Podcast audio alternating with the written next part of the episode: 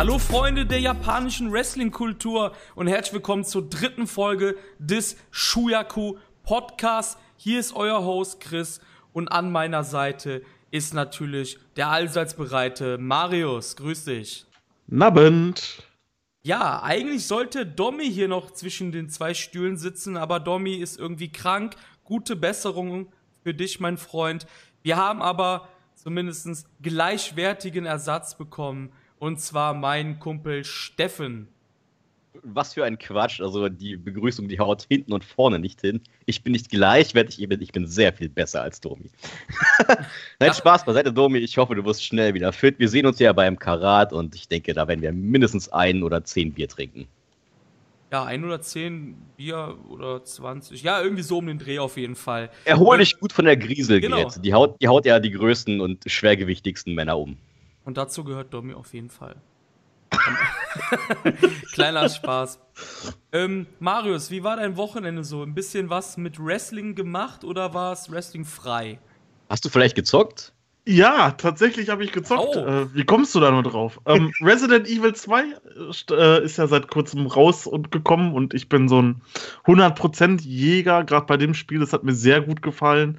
Ähm, und da habe ich das ganze Wochenende Resident Evil gezockt, bin dann erst am Montag zum Wrestling-Schauen gekommen und habe dort dann in einem 9-Stunden-Marathon äh, die Nacht über komplett alles nochmal nachgeholt, was so in Sachen New Japan gewesen ist, dass ich heute hier auch adäquat mitreden kann. Steffen, was ging bei also, dir so ab? Also das finde ich erstmal sehr überraschend, was Marius da erzählt hat. Das habe ich noch nie gehört. Nein, also ähnlich. Ich muss auch sagen, ich, ich, habe, ich habe wahrscheinlich am Wochenende nicht viel mehr getan. Ich habe ein bisschen mehr Wrestling geschaut. Ich habe aber auch sehr, recht gut gezockt, sage ich mal. Bei mir war es allerdings nicht Resident Evil 2, sondern Dark Souls Remastered. Und ja, ich, ich bin auch auf jeden Fall daran interessiert, so viele Trophäen wie möglich zu schnappen. Und ja, zwei japanische Spiele und ich, das passt ja ganz gut zum Thema heute. Ich habe gehört, das ist ein New Japan Podcast übrigens. Ja, ähm, ja, also wir versuchen es auf jeden Fall. Weiß nicht, vielleicht ist das vielen nicht aufgefallen von den paar Zuhörern, die wir haben. Aber ja, wir sind ein New Japan Podcast und da ist auch das Stichwort. Und bevor wir überhaupt anfangen, hier die Shows von New Beginning, ja, einen Rückblick drüber zu machen, habe ich so, ja, so kleine Themen mir rausgesucht, die wir jetzt auch gerne mal besprechen werden, wenn ihr da Bock drauf habt. Und zwar ist das erste Ding, ja, ein weniger erfreuliches vielleicht. AEW holt Beretta trotz einer mündlichen Zusage, die Beretta zu New Japan gemacht hat. Marius. Ja, ähm, ich habe vorab, natürlich habe ich die Veranstaltung gesehen, habe auch den Auftritt von Beretta gesehen. Ähm, wir waren alle nicht dabei bei den Gesprächen, wenn es so gewesen sein sollte, dass es wirklich eine mündliche Zusage gab und ähm, das halt so gewesen ist, dann wäre es echt ähm, ja, nicht gut gegenüber New Japan. Ähm, ja, ansonsten kann natürlich auch sein, dass ja, New Japan vielleicht auch ein bisschen gezögert hat, Beretta den Vertrag zu geben und er wollte natürlich auch seine Schäfchen ins Trockene bringen und dann kommt ein lukratives Angebot von AEW, wo er wresteln kann. hat er das natürlich angenommen. Ähm, ja, wie gesagt, wir stecken da nicht hinter. Ist auf jeden Fall, finde ich, schon ein ja, relativ großer Verlust für New Japan, da ich in dem echt einiges gesehen habe. Auch gerade so, was die Zukunft bei New Japan angeht. Ja, das, das denke ich so auch. Also Marius hat es bestens auf den Punkt gebracht. Wir haben keine Ahnung, wie das Vertragsgespräch ausgesehen hat oder wie fortgeschritten es war, was auch immer. Es klang auf jeden Fall so durch, als hätte Beretta in, im nächsten Jahr eine relativ große Rolle einnehmen können. Und wie wir später im Podcast noch feststellen werden, es gäbe doch auch schon ein, zwei Positionen im Roster, die er relativ problemlos hätte ausfüllen können. Und ich kann auch sagen, dass als Anekdote am Rande, als, als Beretta damals, ich glaube, ich glaube, es war beim, beim Karat oder ich weiß es schon gar nicht mehr genau. Jedenfalls war meine bessere Hälfte auch dabei. Grüße gehen raus. Ähm, die, sie ist kein Wrestling-Fan an sich. Sie kommt ganz gern mit, aber sie wäre jetzt niemand, der Podcasts hört oder Raw schaut oder sich New Japan World besorgt. Aber was sie sich besorgte, das war ein, ein T-Shirt von Beretta, als er da war. Also ich denke auch, dass, dass Beretta, man merkt es an, an diesem Beispiel, schon eine recht große Ausstrahlungskraft hat an ja, vielleicht so Klientel, die man jetzt als Internet-Wrestling-Geek, und da, dazu zähle ich uns jetzt mal ganz frech, Die man vielleicht gar nicht so, die, die, man vielleicht gar nicht so im Kopf hat. Ansonsten muss ich auch sagen, ich, ich, ich mag Beretta sehr gern. Das Tag Team mit den Best Friends hatten mich am, An am Anfang noch unterhalten. Ansonsten bin ich jetzt nicht ganz so der Freund davon. Chuck Taylor mochte ich früher sehr gern, als er damals noch vor, es ist etliche Jahre, also bei unter anderem Mid-South durchgestartet ist, äh, als er noch Anfang 20 oder vielleicht sogar 19, wer weiß wie alt war. Mittlerweile ist er mir dann doch ein bisschen zu lustig geworden, deswegen, ich, ich finde es nicht schade um die Best Friends, aber ich finde es schon schade um Beretta. Ja, ich glaube, das kann man auf jeden Fall so unterschreiben. Was ich noch sagen wollte, ist, ich muss sagen, also bezüglich Chuck Taylor jetzt, ich bin mit einigen mhm. des US-Talents, sage ich mal, nicht so warm geworden. Also ich vermisse da jetzt nicht so ja. viele, die jetzt zu All Elite Wrestling oder, oder nach Timbuktu oder sonst wohin äh, gehen. Ähm, aber Beretta mag ich sehr gerne. Ähm, ja, ist halt schade. Ich denke, sie hatten ja auch mit ihm wohl einiges vor dieses Jahr. Den Spot könnte vielleicht jemand anderes einnehmen, vielleicht Finlay. Muss man schauen, wie du gesagt hast, glaube ich, ähm, ja, oder Marius war es, glaube ich, jetzt gerade. Beretta ist in dem Sinne schon ein Verlust.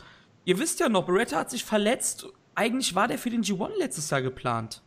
Der hat sich sogar mindestens zweimal. Ja, oder zweimal sogar, ja. fürchterlichen Momenten verletzt. So letztes Jahr war es ja sogar kurz vor der Ring of Honor Tour.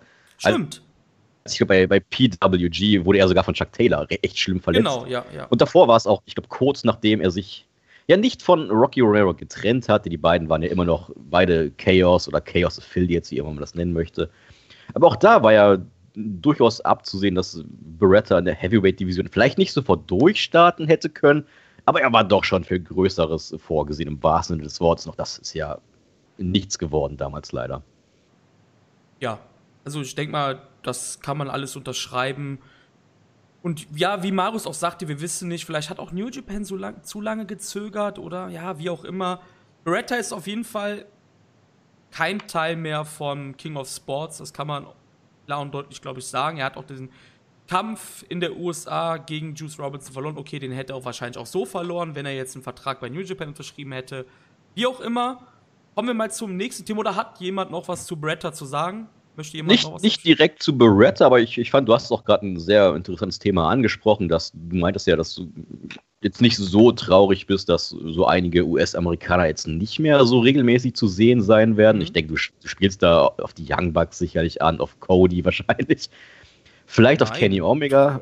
Nein, also das war, war ins Blaue geraten. Aber vielleicht, vielleicht sogar auf Kenny Omega. Ja, genau. Ja, ich grad, also nicht, also sorry, dass ich unterbrechen muss. Nein, alles gut. Da muss man vorher sagen, ich habe das ja schon durchblicken lassen, ich bin jetzt kein großer Kenny Omega-Fan oder so oder sowas, aber ich hoffe, du wirst erklären, warum ihr beide, ich glaube, für dich kann ich da jetzt mitsprechen, weil ich das so ein bisschen ja rausgehört habe die letzten Tage, warum wir zum Beispiel die Young Bucks nicht mehr bei New Japan brauchen. Wolltest du das vielleicht erläutern?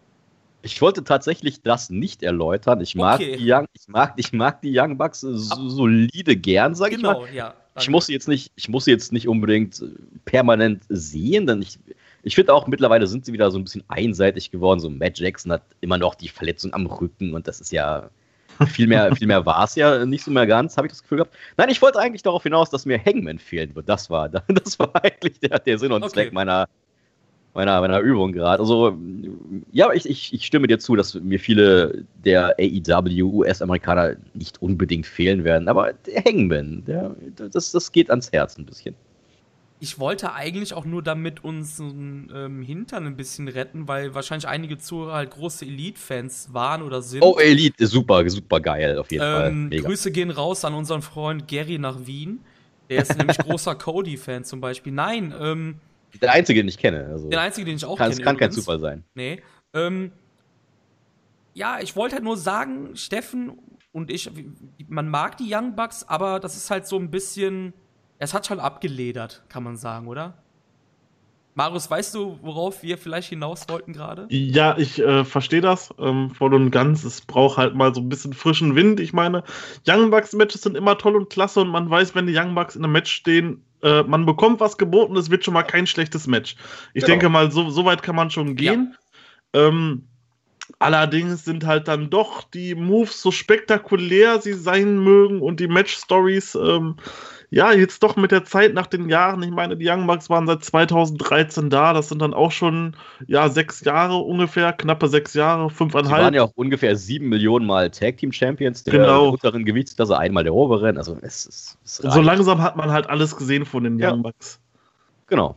Das, ja, das unterstreiche ich so nicht. Chris denke Zum, Zumindest ja. bei New Japan. Ich denke, jetzt bei All Elite ja. wird es neue Storylines geben, neue Match-Stories geben und da werden die Young Bucks wahrscheinlich auch wieder ein deutliches Stück interessanter werden. Neue Gegner vor allem auch. Ja, genau. Ja, also ich glaube, wir können Beretta abschließen. Ich glaube, wir haben jetzt auch einiges zu ihm gesagt. Wünschen ihm auf jeden Fall viel Glück bei All Elite Wrestling. Ähm, kommen wir zur nächsten Sache, die ich mir aufgeschrieben habe. Und zwar ist das die Story rund um Tensan und Iska. Steffen, mein Freund, möchtest du da vielleicht etwas zu sagen und Hörer, Zuhörer ein bisschen das einleuchten, was da eigentlich gerade passiert bei diesen, bei diesen verrückten Japanern, bei den Baka Nihons? Also erst einmal möchte ich sagen, dass niemand kennt die Story von Tensan und Iska besser als ich, denn ich schaue New Japan seit 1873. Genau. Nein, okay, also Spaß beiseite. Ich, ich bin seit 2012 dabei, seit 2040 schaue ich es sehr regelmäßig und ganz klar habe ich auch die, die großen Jahre von Tensan und Iska verpasst. Also ich, als Tensan in der Inoki-Ära mehrmals Champion war, war ich noch lange nicht dabei und Iska war ja damals auch, ich, ich glaube, er hat so den Ruf so weg, so ein relativ langweiliger Mitkader gewesen ist. So ein, ein, guter, ein guter Teamplayer, aber jetzt nie, nie ein Wrestler. Ein Yoshihashi, sagen wir es mal ja, so. Das ich kann man gut das, unterschreiben. So, das ja. trifft wahrscheinlich am besten.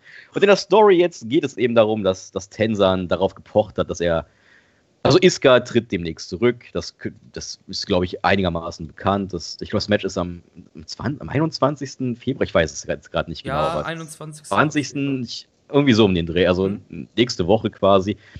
Und Tenzan pochte darauf, dass er, er wurde damals von Iska betrogen, dass er trotzdem noch einmal an der Seite von ihm äh, kämpfen kann. Und da ging es auch primär darum, dass Tenzan natürlich darauf gepocht hat, dass er diesen, diesen Höhlenmenschen aus Iska treiben kann, um nochmal diesen, ich sag mal, generischen, in Anführungszeichen, langweiligen Yoshihashi mit Kader in ihm zu wecken. Und es ist nicht gelungen. Wir können auch vorwegnehmen, es, es wird ihm zumindest bis zum Match selbst nicht mehr gelingen. Es wird keinen kein Teamkampf mehr geben, zumindest nicht Seite an Seite. Denn es gibt einen, es gibt ein Six-Man-Tag-Team-Match in der, ich glaube, in der Korakin Hall. Ja. In der Korakin genau, Hall. in der Korakin Hall und das wird auch der Main-Event sein. Also das ist, glaube ich, ich glaube, Okada ist dabei und Suzuki und so ein großes, ein relativ großes Six-Man-Tag-Team-Match. Ja, Okada, Aber, Yano, ja. Tensan hm. gegen Taichi, Suzuki und Iska, glaube ich. Genau, also auf jeden Fall kann man sagen, so Tensans Wunsch nochmal Seite an Seite mit dem normalen Iska äh, zu kämpfen, ist, ist so nicht aufgegangen. Aber wer weiß, vielleicht, vielleicht erweckt Iska ja doch nochmal so die bessere Seite in ihm. Eine Möglichkeit gibt es ja noch und mal schauen. Aber man kann auf jeden Fall sagen, dass es eigentlich eine ziemlich lustige, aber auch interessante Undercut-Storyline ist, die man auch nicht so oft mehr bekommt, beziehungsweise nicht mit diesen Leuten. Ich sag mal extra mit diesen Leuten, weil meistens sind ja eher die richtigen Leute, die in Undercut-Story stecken. Ja, also ich, ich, also ich, ich, Marius, vielleicht möchtest du ja kurz was einwerfen dazu, oder hast du irgendwas ja, gut, ich, Spannendes beizutragen? Ich, ich sehe das genauso. Also auch jetzt gerade mit den älteren Leuten wie ein Tensan oder so, man hat da ja jetzt jahrelang nichts mehr mitgemacht. Äh, von daher ist es schon wieder irgendwie so erfrischend, dass die jetzt mal so ein bisschen, so ein bisschen Spotlight bekommen, mal so ein bisschen was anderes zeigen dürfen als nur drei Moves in irgendwelchen Eight-Man-Tag-Team-Matches. Und dann gehen sie wieder raus. Ähm, ich bin auch von der ganzen Geschichte ähm, wahrscheinlich mehr begeistert, als ich eigentlich sein sollte. Äh, das, ja, das geht uns allen, glaube ich, so, ja. Das, das ist, ist, eine sehr lustige Geschichte. Ähm, vielleicht einmal so zum Einwerfen noch, ich glaube bei der zweiten Sapporo-Show war es, da ist äh, Iska aus dem Ring gegangen nach dem Match und hat sich ein Mikrofon geschnappt und ich dachte dort wirklich, das war so der Holy Shit-Moment der Show, fand ich, und ich dachte halt wirklich, oh, okay, der hält jetzt hier eine Promo. Und dann ist er aber wirklich nur in den Ring gegangen und hat Tensar mit dem Mikrofon gewürgt. ähm, ja, also es, es ist schon sehr lustig und ja, gefällt mir auf jeden Fall doch hier, ich glaube, wir, wir, kommen natürlich nochmal auf die Osaka-Show im, Ganzen zu sprechen, aber äh, ich fand auch den sehr ähnlichen Moment, den es dort gegeben hat, sehr unterhaltsam, als Also das war der Opener, ich weiß auch ein Six-Man-Tag-Team-Match und Minoru Suzuki hatte gerade einen Stuhl geschnappt und wollte ihn auf Tensan einhämmern, als ausgerechnet Iska dazwischen gesprungen ist und eben diesen Move verhindert hat. Tja, aber wie mit dem Mikrofon, was hat Iska gemacht? Er hat sich den Stuhl selbst geschnappt und hat die Tensan übergebracht. Also auch da, es war ein kurzer Moment so, oh, na, ist jetzt doch wieder ein Stück Menschlichkeit in ihm erweckt, aber der Zug ist abgefahren. Ja. Ähm, um das noch abzuschließen, meine letzte Frage, die könnt ihr auch einfach nur mit Ja oder Nein beantworten. Hättet ihr Bock gehabt auf ein zehnminütiges Singles-Match der beiden? Nein. Sorry, nein, nein, nein, nein. Ja, das war natürlich nur eine spaßige Frage. Natürlich nicht. Also haben sie ganz gut gelöst, auf jeden V Fall. Vielleicht ja. kann man ja so ein bisschen philosophieren. Es ist ja, es ist ja Iskas Retirement-Match und vielleicht ist es ja nur das Retirement-Match von dem Barbaren Iska oh, und ja. Tensan schafft ihn doch noch ja, zu überzeugen und wir sehen mal einen glorreichen Tag-Team-Title-Run von Tensan und Iska. Okay, also okay. Jetzt, jetzt reicht's aber. Hier, also nächstes Thema, nächstes okay, Thema. Nächstes Thema. Das war echt zu viel des guten, Marius. Also, ähm, nächstes Thema. Ähm, Punkte, die, die müssen wir, es gibt Grenzen, die müssen wir nicht durchstoßen. Und erste Verwarnung, Marius. Ja. Okay. ähm, ich komme ganz schnell zum nächsten Thema. Und zwar geht es da um die US-Shows, die dreitägige Show durch die Vereinigten Staaten, die ja zu Beginn natürlich sehr negativ aufgenommen wurde, aufgrund der Cards, aufgrund fehlender Japaner.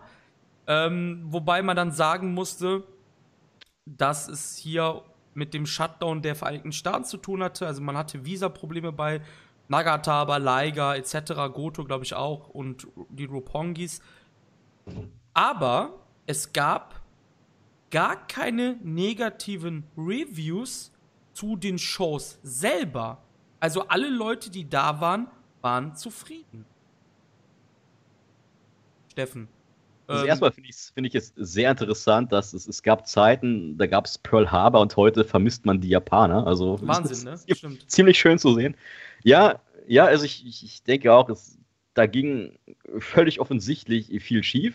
Ne, mit dem Visa-Problem und ach, weiß der, was der Geier, was da alles los gewesen ist. Ich denke auch, dass, dass die kaum negativen Reviews dadurch, zu, dadurch zustande kommen, dass die Wrestler, die vor Ort waren, logischerweise mitbekommen haben, dass einiges daneben gelaufen ist und sie umso motivierter waren, den, den anwesenden Fans etwas zu bieten. Ja, klar. Aber, ähm, ja, ja, das ist auf jeden Fall richtig. Interessant fand ich aber da auch noch die Personalie, wo ich jetzt wieder an die WXW denken muss. Jonathan Gresham war auf den Cards.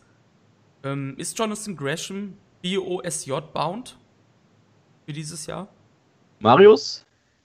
Hundertprozentig. Oder? Möchtest du uns noch sagen, warum du ihn eventuell nicht magst? oh, äh, sehr guter Punkt. Ich weiß gar nicht, wie du darauf kommst. Ja, ich habe ich hab Jonathan Gresham, muss ich wirklich sagen, bei der äh, WXW World Tag Team League letztes Jahr gesehen. Ähm, und ich bin überhaupt nicht warm mit ihm geworden. Also er ist natürlich ein guter Wrestler, das kann man nicht abstreiten, das will ich auch gar nicht.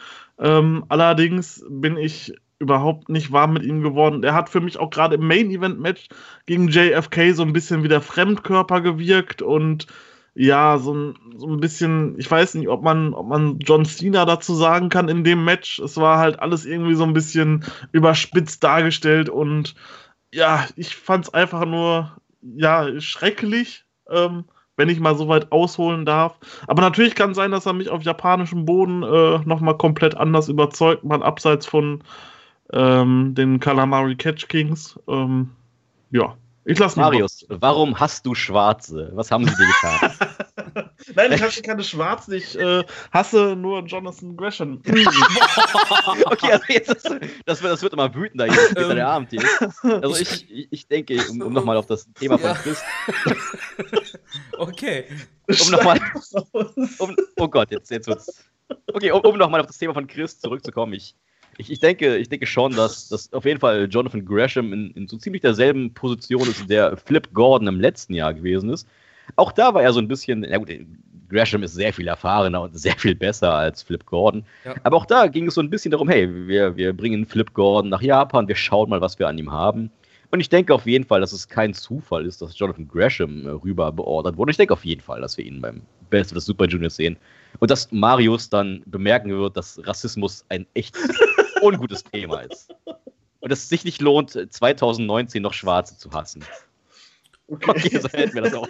Wir müssen dieses Thema, glaube ich, auch abbrechen und wir haben auch eine gute Überleitung, denn am 19. Februar gibt es die sogenannte Giant Barber Death 20th Anniversary Memorial Show. So von Schwarzen geht jetzt zu Toten oder was? Nein, jetzt kommt Abdullah the Butcher, der oh. auch sein Retirement feiert, irgendwie da drin in dieser Card. Und ja, warum das jetzt hier vorkommt bei einem New Japan Cast, ist ganz einfach. Es gibt New Japan Beteiligung, Tomoaki Honma ist da, Renarita, Taichi, Bushi Sanada, Nagata, Kojima etc. Aber im Main Event erwartet uns ein Kracher, denn Hiroshi Tanahashi teamt mit Yoshitatsu gegen Kento Miyahara von All Japan und Daisuke Sekimoto von Big Japan. Und ich denke, dass Marius, ich und Domi diese Show auch reviewen werden. Marius, was sagst du zum Main Event? Ja, ich muss ja sagen, ich äh, habe mich lange Zeit nur mit New Japan befasst und ähm, habe die anderen Ligen wie All Japan Noah überhaupt nicht verfolgt. Deswegen sagen mir auch viele Namen auf der Karte relativ wenig. Allerdings habe ich mich mit dem Chris letztens unterhalten und ähm, da wollte ich mal so ein bisschen in die Materie von anderen Ligen eintauchen. Unter anderem auch All Japan und dort habe ich mir mal ein paar Videos auf YouTube angeschaut und dort habe ich dann auch Kento Miyahara gesehen und ich habe direkt zu Chris gesagt, ich so, das ist ein Star, ein absoluter. Und was passt da natürlich diesen Star, das Ace von All Japan, zusammen mit dem Ace von Big Japan gegen das Ace von New Japan und Yoshitatsu zu setzen? Also ich, ich, ich frage mich auf jeden Fall, wer, wer hier am Ende wohl den Fall ja, fressen wird. Das bleibt überraschend, ja. Kann man gar nicht sagen, hallo? das Match so. ist sehr ausgeglichen auf beiden Seiten. Ja. Also ich muss auch sagen, ich bin, ich bin, ich bin sehr gespannt. Also wir wissen, alle Tanahashi ist zu großartigen Leistungen fähig. Aber ich bin auch wirklich sehr, also ich werde das, ich, ich werde beim Review nicht dabei sein. Ich weiß, ich, wahrscheinlich werde ich auch nur den Main Event schauen des Events. Ich, ich, bin sehr gespannt zu sehen, wie, wie sich Tanahashi ins Zeug legen wird. Und wir wissen, was er leisten kann, wenn er, wenn er alles abreißen möchte. Aber Giant Barber hin oder her. Er wird sich hier wahrscheinlich schon ziemlich schonen und ja. ja vielleicht sogar am Ende der, der faulste der vier sein, wenn es so blöd wie es klingt. Ja, das kann sehr gut sein, ja. Miyahara ist niemand, der sich Tage frei nimmt und über Sekimoto müssen wir, glaube ich, kein Wort verlieren. Sekimoto ist 110% dabei, ob zehn Leute im Publikum sitzen oder 10.000. Dem ist ja, alles Bums. Ja, ja. Ähm, vor allem Dingen, was man mit Spannung erwarten kann, ist einfach diese Begegnung von Miyahara und Tanahashi. Denn ja. man muss ganz ehrlich sagen, Miyahara ist ja stark inspiriert von vom Ace. Das, ich denke auch, dass man das sehr wohl sagen kann, dass auch äh, Miyahara ist auch ein schmucker, junger Bursche, der die Fähigkeiten mitbringt. Also, man, ich glaube, jeder von uns oder jeder Wrestling-Fan kann nachvollziehen, warum eine Promotion auf die Idee kommen könnte, das Tagesgeschehen um ihn herum aufzubauen. Ja, definitiv. Also, kann, kann man sich auf jeden Fall freuen. Die Show wird auf Samurai TV in Japan ausgestrahlt. Sprich, man könnte sie über Umwege auch in Deutschland sich anschauen. Ja, Giant Barber Memorial, wie gesagt, wir versuchen es auf jeden Fall zu reviewen in der freien New Japan Zeit.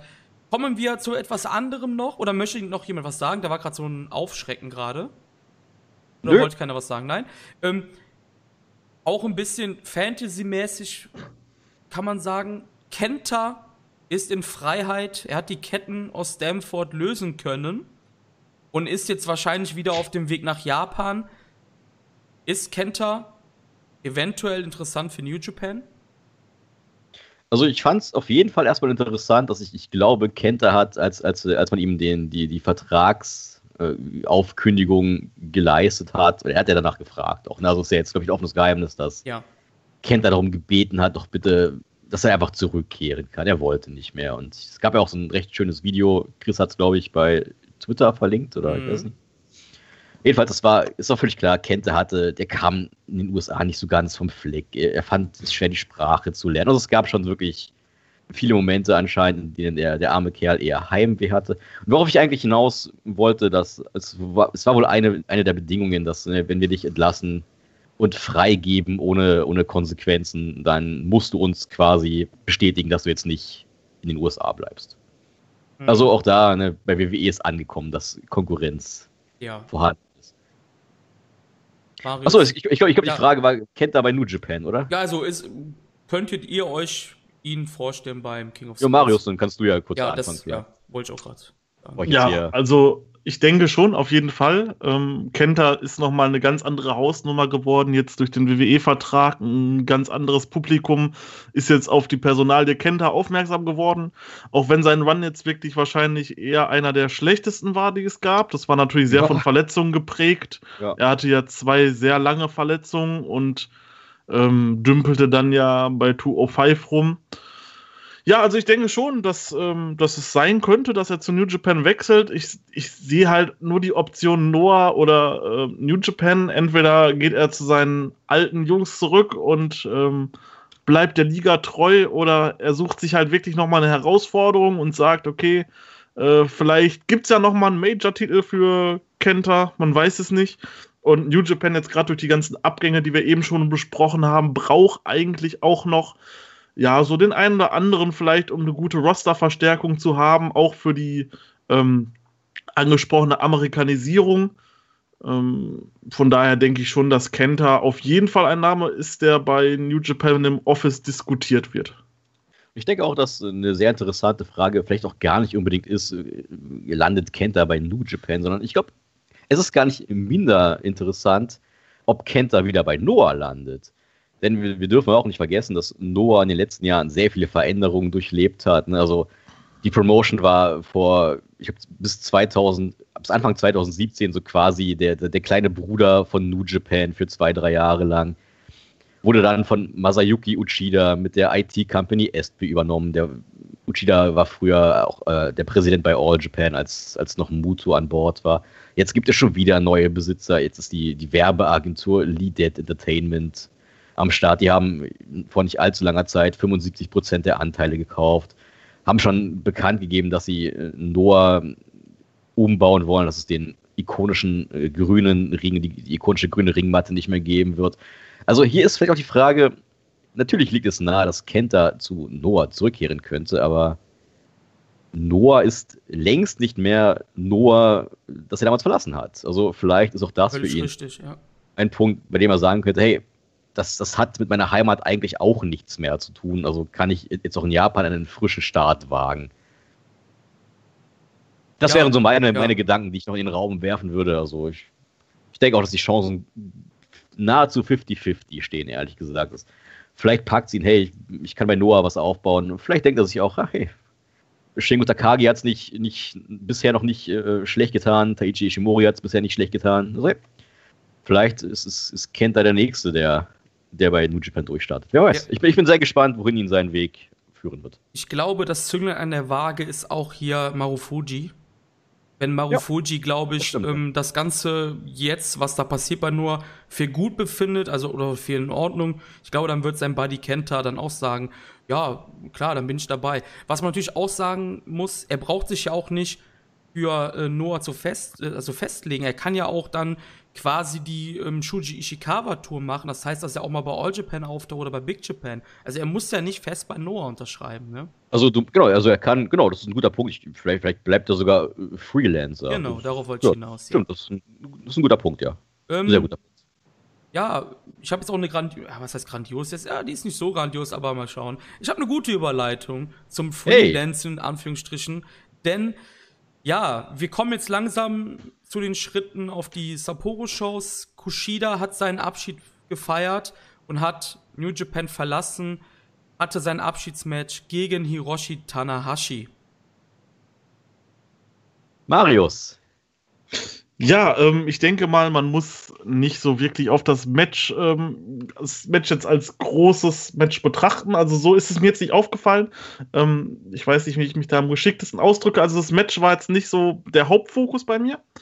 Das war ein gutes Match, gar keine Frage, es hat unterhalten, aber bei mir lag dieser Fokus da drauf, Kushida kommt das letzte Mal in die Korakuen Hall und alle halten die wunderschönen Schilder hoch, die vom New Japan gemacht wurden mit der Zukunft von Kushida und dass jetzt ein weiterer Weg beginnt und ja, Kushida kommt einfach rein und man merkt schon, als er reinkommt, er atmet tief durch und er weiß, okay, das ist jetzt das letzte Mal, dass ich jetzt auftrete für New Japan für wahrscheinlich drei Jahre oder längere Zeit dann noch. Ähm, und danach, als er dann die Fans abgeklatscht hat und dann mit Tanahashi nochmal die Hand gegeben hat, das war einfach so, ja, da sind mir dann schon ein paar Tränen rausgekommen, muss ich wirklich sagen. Moment. Genau, ich bin absolut riesengroßer Kushida-Fan ähm, durch und durch. Als ich den damals gesehen habe, das erste Mal Steam gehört habe, ich war begeistert. Von daher ist das für mich schon so ein bisschen, ja, es kommt vielleicht so, so ein Nakamura-Abgang in irgendeiner Weise äh, gleich oder ähnlich. Ähm, ja, war auf jeden Fall ein sehr emotionaler Moment, dass jetzt dann halt nochmal dieser Moment genutzt wurde, um, ja, Jay White als Top-Heel aufzubauen durch seinen Eingriff, ja, den er dann gemacht Fall. hat ist natürlich nur logisch und er hat halt alles erreicht, was er damit wollte. Absoluten Heat gezogen, dass er diesen Moment kaputt macht. Und ich habe mir halt selber so ein bisschen gedacht, ähm, der das halt so ein bisschen auch alles hinterläuft und sagt, oh, das war ein super Heal-Moment, hat mir einfach nur so gedacht, ach komm, Jay, hau jetzt einfach ab, mach diesen Moment nicht kaputt. Und wenn man sich selber so mit der ertappt, dann muss man natürlich einfach eingestehen, okay, das war absolut grandios gemacht, dass er ja. da an der Stelle eingreift. Ja. Ähm, Steffen. Ja, also witzigerweise war ja Kushida auch mal beim Six and Carrot dabei. Ich ja, weiß nicht, stimmt. Ob, genau. Hat damals passenderweise in der allerersten Runde gegen Axel Tischer verloren, der ja ebenfalls bei WWE ist, als Alexander Wolf. Ich glaube, im SmackDown-Roster ist er gerade. Und ja, also ich, ich was, was, den, was den Kampf an sich angeht, da, da kann ich Marius nur zustimmen. Ich, da hat er wirklich wundervolle Worte gefunden und ich denke auch, dass der, der Kampfverlauf an sich, der war nicht wirklich relevant. Und auch, es, es war nie abzusehen, dass Kushida jetzt den Champion besiegt. Das war äh, völlig ja, klar. Nicht. Ich habe ja auch bevor, bevor wir heute, bevor ich heute oder gestern so mehr oder weniger spontan eingesprungen bin als, als Domi-Ersatz oder als besserer Domi natürlich. Also wir wollen schon, wollen schon realistisch bleiben. Sorry, Domi. Und da habe ich mir natürlich auch angehört, so was, was habt ihr denn bisher so zum, zur Causa Kushida verloren? Da, da wart ihr ja allesamt so drauf, so, okay, es ist, für Kushida ist es sicherlich gut, ne, er, hat, wird jetzt besser Geld verdienen, er muss wahrscheinlich auch weniger tun, aber für euch ist es schade. Und danach habt ihr erstmal alle zehn Minuten lang geweint. Ja, das stimmt. Beim ersten Mal kam das lustiger, sorry. Okay, nein, ich muss, ich muss was mir, was, was, ich, was mir beim Match aufgefallen ist, war, also ich, Kushida ist, der ist ja nicht sehr viel größer als, als Chris und ich, das können wir, glaube ich, ja. bekannt geben. Ich glaube, Kushida ist 1,75 groß und ich, ich, fand schon bemerkenswert, dass Kushida ist ja völlig offensichtlich schon sehr kräftig gebaut. Ne? Also das ist, da sind Muskeln noch und nöcher vorhanden. Vielleicht ist er jetzt nicht so ein, so ein in Anführungszeichen Muskelschrank wie Taichi Ishimori zum, zum, Beispiel oder wie damals der Strongman oder wer auch immer.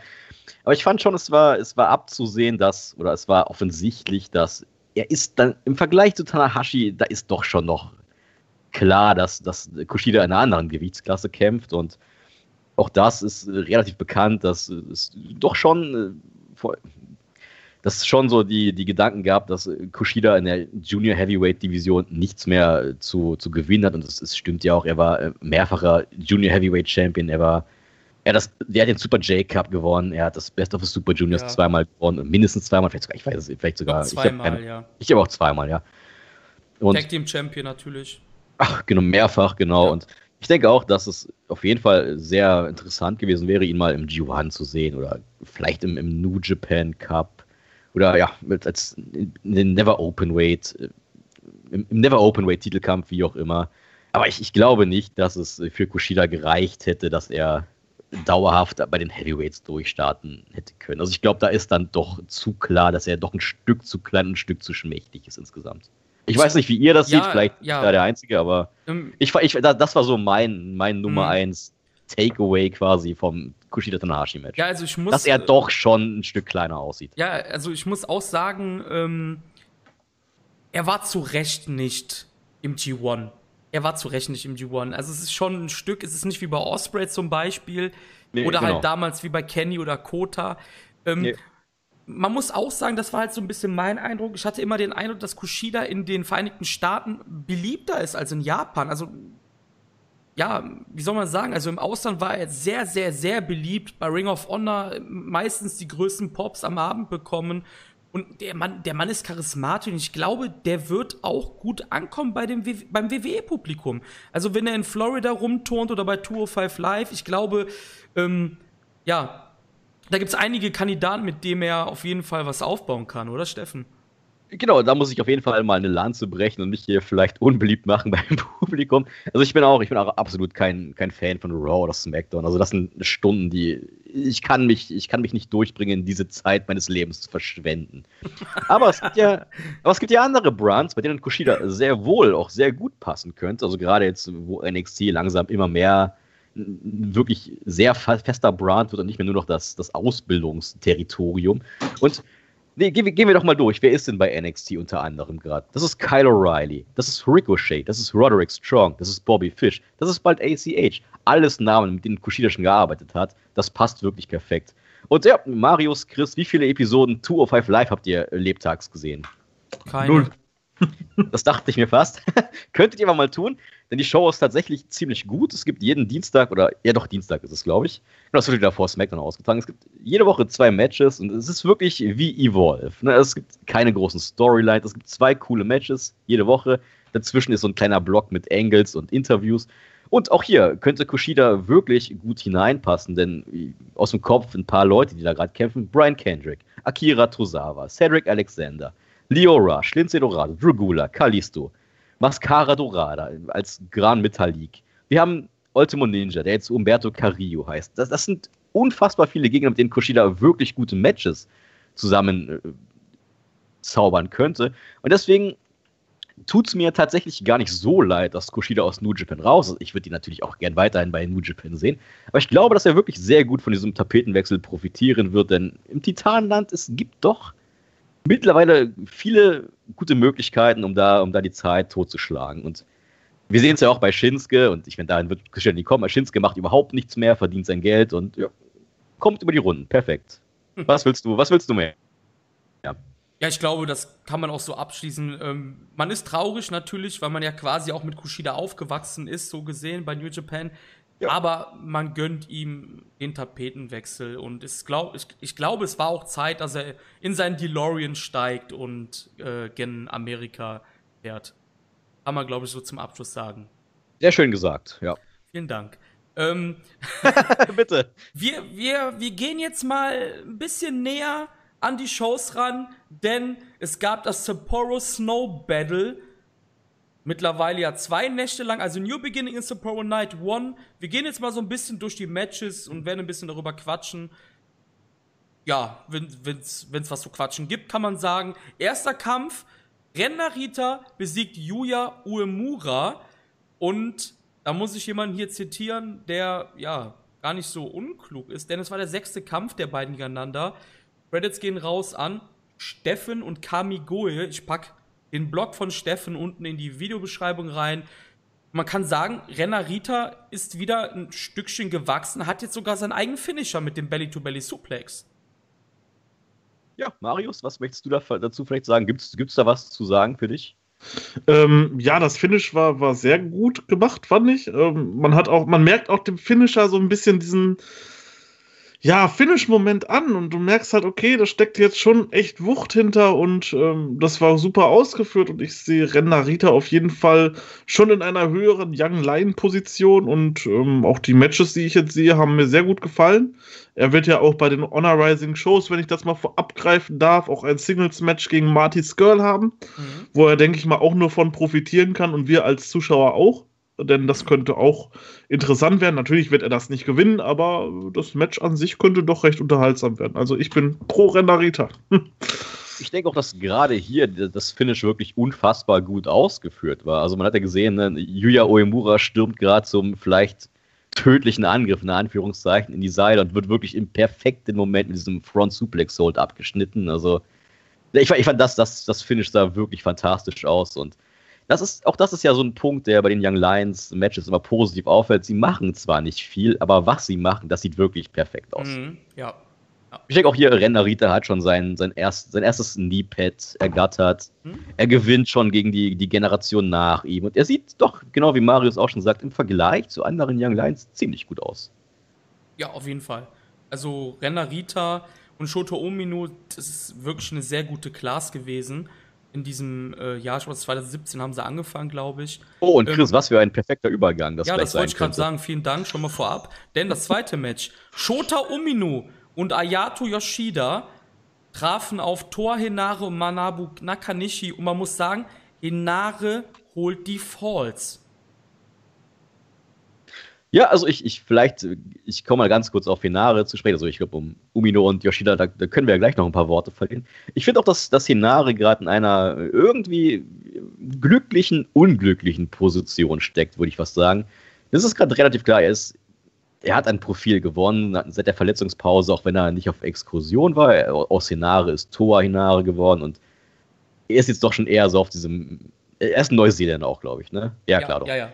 Auch eher auf diesem diesem typischen Neuseeländer-Ding. Ich kann es gar nicht besser umschreiben, weil ich glaube, wer Rugby verfolgt, der, der, der, der, weiß genau, was ich, auf was ich da hinaus will, Chris bestimmt mindestens. Also, ja. Und ich denke auch, dass, dass, dass für Hinare interessante Monate bevorstehen können, denn die Position, die er jetzt innehat, die kann er nicht mehr ewig ausfüllen. Damit meine ich nicht, dass er zu schlecht ist oder irgendwas, sondern ganz im Gegenteil. Er ist Einfach gerade der, der verlängerte Arm der New Japan Dads. Er kämpft da, wo ein Manabu Nakanishi nicht mehr kämpfen kann. Er zeigt da Feuer, wo Togi Makabe ihm einfach kein Feuer zeigen möchte. Er ist, er ist, er gerade so genau, genau da, wo, wo die. Er, er kämpft, wo die Alten nicht können, da, da, da, da, da hilft Hinare aus. Und das ist für mich relativ klar, denn diese Position, die, die wird es in fünf Jahren nicht mehr geben. Beziehungsweise gibt es dann einfach andere Dads. Genau. Und so bin ich doch sehr gespannt, was, was mit Hinare passiert. Und es, es gibt ein paar, ein paar Spots, darauf werden wir später noch zu sprechen kommen, die sind durchaus frei geworden oder sind plötzlich da, die vielleicht vorher nicht da waren. Und ich glaube, Hinare ist eine sehr, sehr, sehr interessante Personalie in, in den nächsten ein, zwei, drei Jahren. Marius, hast du auch was zu Hinare noch zu sagen? Ähm, ja, auf jeden Fall super motivierter Mann, was ich bislang mal den Matches gesehen habe. Klar ist er jetzt so ein bisschen, ähm, ja, noch in der relativ unwichtigen Rolle, so in den Opening-Matches mit dabei. Aber jetzt durch die Abgänge von den ganzen amerikanischen Wrestlern äh, wird natürlich auch ein Platz in der US-Division frei. Ja. Und die ist halt wirklich aktuell, würde ich jetzt sagen, relativ unterbesetzt. Ja. Also größere Namen als Juice und Finlay fallen mir jetzt gerade spontan nicht ein, die wirklich Vollzeit bei New Japan sind. Und da wäre natürlich so ein Toa Hinare mal für eine Don Taku Show mal ein Match gegen Juice Robinson. Ähm, wäre bestimmt auch vorteilhaft, nicht nur für ihn, um dort draus zu lernen, sondern auch für uns als Publikum, weil Toa Hinare ist für mich kein schlechter Wrestler oder so. Ähm, und ich denke, er wird seinen Weg gehen und wird sich auch zeigen und wird sich immer mehr verbessern im Ring. Und da hätte ich nichts gegen. Oder zum Beispiel mal im New Japan Cup die erste Runde.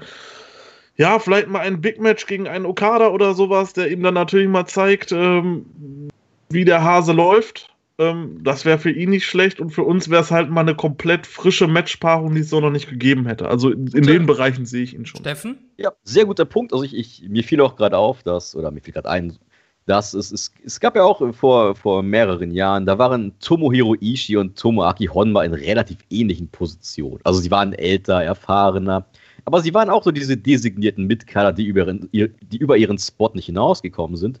Aber auch damals war, war schon so ziemlich das angesagt, was Marius auch gerade erwähnt hat. Auch die beiden haben dann doch mal ab und zu ihre Koraken-Main-Events bekommen als es dann eben, keine Ahnung, Honma gegen Tanahashi oder ähnliches gab. Und ich muss sagen, das wäre für mich auch so ein Spot, da, da, könnte ich auch einen Hinare durchaus mal sehen in den nächsten Jahren. Was mit dem Bullet Club? da, da, ja, da, ich, ich, ich würde sagen, das Thema heben wir uns noch für später auf, oder? Können wir machen. Ähm, Gibt es ja, was zu Yoshida und Umino zu sagen? Ich, genau, ich habe ja gehört, bei Yoshida, sagen, ja. bei Yoshida gab es ja so ein paar Unstimmigkeiten, potenziell, Chris. Bring uns mal. Ja, ja, im, ich glaube, im letzten Stand Podcast haben wir das, glaube ich, schon thematisiert, dass Taka Mishinoko okay. böse Dinge gemacht hat und ähm, von seiner eigenen Promotion, also vom K-Dojo quasi ja entlassen wurde. Jetzt ist, kann man sich schon die Frage stellen, ist die Partnerschaft in Anführungsstrichen zwischen New Japan und K dem K-Dojo vielleicht am Ende? Bleibt Ayato Yoshida Ui. bei New Japan? Oder geht er sogar auf Exkursion für New Japan? Jungs. Also Shota ist überreif wahrscheinlich. Zwei Jahre jetzt, glaube ich, schon im Young Line-Status. Shota, genau. Shotas Debüt jährt sich im April zum zweiten Mal. Also da ist auf der, da ist nur noch eine Frage der Zeit, wann, wann es Umino auf Exkursion schlägt. Marius, was sagst du? Was, was, was wird mit Yoshida? Was wird mit der K-Dojo-Kooperation? Ähm, Yoshida ist für mich ähm, neben Omino aktuell der Star der Junior Division. Der hat ähm, absolut großartiges Potenzial, sehe ich, seh ich in ihm. Und das könnte halt einer der Top-Leute in fünf, sechs, sieben Jahren bei New Japan sein. Oder schon eher natürlich. Das ist auch möglich. Ähm, von daher sehe ich eigentlich keinen Verbleib beim K-Dojo, weil das wäre irgendwo auch ein Schritt zurück. Ich meine, er hat dort seine Entwicklung genommen, das ist alles schön und gut, aber jetzt ist er an einem Punkt angekommen, ja, wo er da, ich will jetzt nicht sagen, wo er da nichts mehr lernen kann, sondern wo er sich äh, nicht mehr komplett so hundertprozentig weiterentwickeln kann, wie es jetzt bei New Japan wäre. New Japan kann ihm die großen Main Events geben, große Matches gegen Tanahashi etc., die sich seit Jahren beweisen als ja, die besten Wrestler der Welt sozusagen. Und ich denke schon, dass Yoshida bei New Japan bleiben wird und dass New Japan, denke ich, auch großes Interesse daran hat, Yoshida länger zu halten und festzuhalten. Von daher wäre eine Exkursion nur wünschenswert und wie er schon gesagt hat, bei Shota Umino das gleiche. Mit dem hat man, glaube ich, super viel vor. Generell oh, mit beiden. Man steckt sie ja. in die. Te man, man steckt sie in die Tech League, man lässt Shota Omino mit auf die UK-Tours kommen, kündigt ihn da auch groß an und ähm, ja, ich denke schon, die beiden werden ihre Exkursion bekommen und werden dann so in zwei Jahren wiederkommen und dann werden sie New Japan aufräumen. Also ich muss äh, minimal widersprechen bei Yoshida. Ich glaube tatsächlich, dass er im K-Dojo nichts mehr lernen kann. Also wir müssen auch sagen, es, wird ja in, Japan immer so, so, ein bisschen ungern gesehen, so wenn Wrestler die Promotion wechseln. Aber ich, ich habe auch das Gefühl, das wird gerade so bei, bei den Twitter-Fans oder bei den etwas, ja, e, e, etwas interessierteren Fans manchmal ein bisschen überbewertet. Gerade auch im, im, äh, im, in Betreff auf Ayato Yoshida, denn er wechselt nicht die Promotion von, ich sag mal, Big Japan zu New Japan, von ja. Noah zu New Japan von All Japan zu New Japan, sondern er kommt wirklich aus K-Dojo und ich, ich will K-Dojo jetzt nicht abwerten, aber das ist halt doch mehr oder weniger ein Rattenloch. Also da, du kommst da nicht raus sonst. Also, du kämpfst vor 200 Fans gegen Kaji Tomato bis ans Ende deiner Tage und ja. da, da, ist, da, ist, Ayato Yoshida zu talentiert für, da muss er und da wird er auch rauskommen, ganz egal, was jetzt mit Taka Michinoku sein soll. Ich glaube, das ist völlig egal. Und es, es, ist ja auch relativ klar, dass Yuji Nagata große Teile auf Yoshida hält. Genauso wie auf Umino. Und ich, ich denke, dass Yoshidas Tage bei Kedojo vielleicht, vielleicht sind sie nicht gezählt, aber dass er da.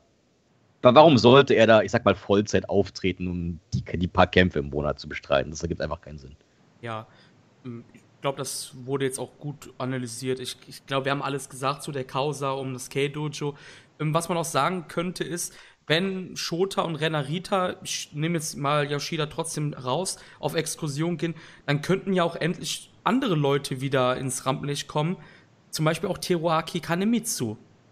Ja, wo ist der eigentlich geblieben? Weiß, weiß da jemand was? Also, vielleicht? ja, ich, ich, ich vermute einfach, dass sie ihm in seiner Heimatstadt vermutlich das Return-Match gegeben haben und quasi vielleicht jetzt wirklich darauf warten, bis ein Young Line abspringt, damit er den Spot vielleicht füllen kann. Wir dürfen vielleicht in dem Zusammenhang auch nicht vergessen, dass ja Fahle bekanntermaßen auch schon sein Dojo aufgebaut hat in Neuseeland, ja. glaube ich. Ne? Ja, genau. Und auch da, man sieht ja um den Ring auch ab und zu mal ein paar nicht japanisch aussehende Rookies herumspringen. Genau. So ist ein Glatzkopf ist da zum Beispiel dabei. Und auch da ist ja vielleicht die Frage, so wann sind denn die Jungs eventuell mal ringbereit? Und, und ja. wir dürfen auch das US-Dojo nicht aus, aus den Augen lassen. Und genau, da gibt es ja auch schon drei drei Leute, die relativ genau. regelmäßig zumindest über Sieg kämpfen. Jetzt bei Ring of Honor zum Beispiel gerade genau, regelmäßig. Ja. Äh, möchte noch jemand was dazu sagen, weil sonst gehen wir mal weiter. Lass uns weitergehen. Ja, äh, das nächste Match war Hiroyoshi Tenzan und Tiger Mask gegen Takashi Iska und Takamichinoku. Ich glaube, da sind wir schon vorab drauf eingegangen. Mehr brauchen wir, glaube ich, gar nicht mehr sagen zu diesen äh, Personalien um Iska und Tenzan, oder? Ich, ich habe auch nur gehört, dass Iska ab und zu mal fragt, wie es um Speicherplatz steht. Ja, das ist natürlich auch so eine Sache. Ähm, aber das sind kleine Insider. Äh, ja. ähm, können wir auch direkt weitergehen? Also ich glaube, die nächsten Matches sind jetzt nicht allzu interessant. Wir hatten dann ein riesen Tag Team Match mit Makabe, Yano, Taguchi, Yoshihashi und Honma, die im Bullet Club bestehend hier aus Tamatonga, Tangaloa, Ishimori, Owens und Yujiro besiegt haben. Marius, was sagst du zum Good Guy Tamatonga? Ja, also es war halt wirklich das Amüsanteste an den Matches. muss ich Das sagen. ist traurig, das ist traurig. ähm, dass Tamatonga da über die komplette Tour, ich habe ja jetzt einige Matches gesehen von dieser Tour, dass er dort immer wieder ja, den Kendo-Stick in die Hand bekommen hat und jetzt schlag doch mal zu und nein, ich mach das doch nicht. Ähm, vielleicht eine ganz witzige Situation, Jano hatte wieder das Polster abgemacht in der Ringecke und ähm, ja, Tangaloa wollte ihn dann quasi in seine eigene Falle reinwerfen und dann hat sich Tamatonga einfach das Polster geschnappt und als er dann schon im Laufen war, das Polster noch schnell dahin gemacht, dass sich Jano nicht verletzt. Ähm, ja, es, es Okay, war okay. halt, es war halt wirklich amüsant anzusehen und auch so jetzt gerade bei diesen Undercard-Matches, ja, doch muss man sagen, das Beste daran. Chris, was sagst du? Bullshit. Totaler Bullshit. Ich verstehe den Punkt von Marius, möchte dem auch eigentlich gar nicht widersprechen. Weil Ja. man hatte schon ein Lächeln, ein Schmunzal oder wie auch immer auf den Lippen. Aber wo soll der Driss hinführen? Also, wo, wo führt das hin? Jetzt ist er nach drei Live-Aufnahmen, also waren ja mehr Shows, aber nur drei oder so, oder vier, die aufgenommen wurden. Ähm, jetzt ist er auf einmal wieder der Good Bad Guy, also der beste Bad Guy im Business. Für was wurde das gemacht? Das war auch so ein bisschen mein Problem an der, an der Causa Tamatonga. Also ich auch so als Midcard-Storyline oder als Midcard-Angle. Ja klar, kann man so einen Quatsch machen. Ich habe es jetzt in der Hinsicht halt überhaupt nicht verstanden, denn erstmal ist es Tamatonga. Keiner hat ihm das abgekauft. Ja. ja. Was, wa- was, was war denn jetzt zum Beispiel bei den äh, Sapporo war das ja? Was war denn bei den Sapporo-Shows der Sinn für sein Team? Sie haben übrigens beide Matches verloren. Das ist so der Punkt, wo ich denke, was soll das? Also Tama macht seinen Quatsch, sein Team verliert. Was, was, ist, was ist der Sinn des, des Angles? Ja, Da- da, er war ja vorher schon der Bad Guy. Also es ist ja jetzt nicht irgendwie, dass er was Neues jetzt auf einmal macht. So, doch am Ende hat, hat er halt Jano verkloppt. Aber auch das, das Ja. ich weiß, ich, ich, ich, mir, fehlt, mir hat da so ein bisschen der Sinn gefehlt. ja, dass- das meinte ich. keine auch, Ahnung, genau. Tamatonga hat jetzt eine, hat jetzt eine, ich bin jetzt, oh, ich bin jetzt der Good Guy, aber ich gewinne auch Matches für mein Team. Dann, ja klar, dann, dann gibt es ja wenigstens Sinn. Aber sowas wirklich, Tamatonga war eine Liability, mir fällt das deutsche Wort gerade nicht ein, sorry. Also, der war, und er hat, er hat, sein, er hat, sein, er hat seinem Team in, in, in Sapporo an beiden Tagen den Sieg gekostet. Und dann ist das für mich ein eher seltsames Midcard-Gimmick-Ding. Ja, das meinte ich ja. Das habe ich halt auch absolut nicht verstanden halt. Das hat ja zu nichts hingeführt. Du nimmst einen Ja. Typen, der ein Bad Guy ist, der auf einmal gut ist und dann doch wieder den Bad Guy. So, was hat er das gemacht? Also, das ist bei halt, dem eben keine positiven Resultate heraus. Ja, also es ist ja nichts passiert Ja, im Endeffekt. Hätte, hätte das Ganze jetzt noch ein bisschen irgendwie Auswirkungen oder wäre das Ganze jetzt ein bisschen länger als eine Ja. Woche gegangen, Ja, ähm, ja, ja. dann wäre es halt wirklich echt cool gewesen, weil die Ja, Spots, genau. die sich überlegt haben, was ich gesagt hatte mit dem, mit dem Polster oder was es da noch alles ja, gab, ja, das ja. war halt, das war halt nicht schlecht oder so. Das war Nee, halt nee, wirklich nee, so, was nee, kannst nee. du bringen. Das Genau. war, das Genau. war toll, aber wenn es jetzt auch irgendwo hingeführt hat, ich meine, das war ja, er turned face und turned eine Woche später wieder heel. Genau, das, Das, war, war halt, das Big Show wäre stolz auf ihn. Genau. Ja. Ja, super. Sehr gut. ja, auch stimmt. Ich meine, hätte er es so lange durchgezogen, dass am Ende sogar, keine Ahnung, ein, ein Tanahashi sagt, oh hey, ja, ich vertraue jetzt Tamatonga und dann bezahlt er dafür oder sowas. Ja, dann, ja, genau. Aber jetzt so für, genau, wie Marius sagte, so als, als Engel für eine Woche absolut amüsant, hundertprozentig, aber Ja, oder wenn du nicht, siehst, mal, wenn, wenn nicht mal Siege dabei rausspringen, was ist der Sinn?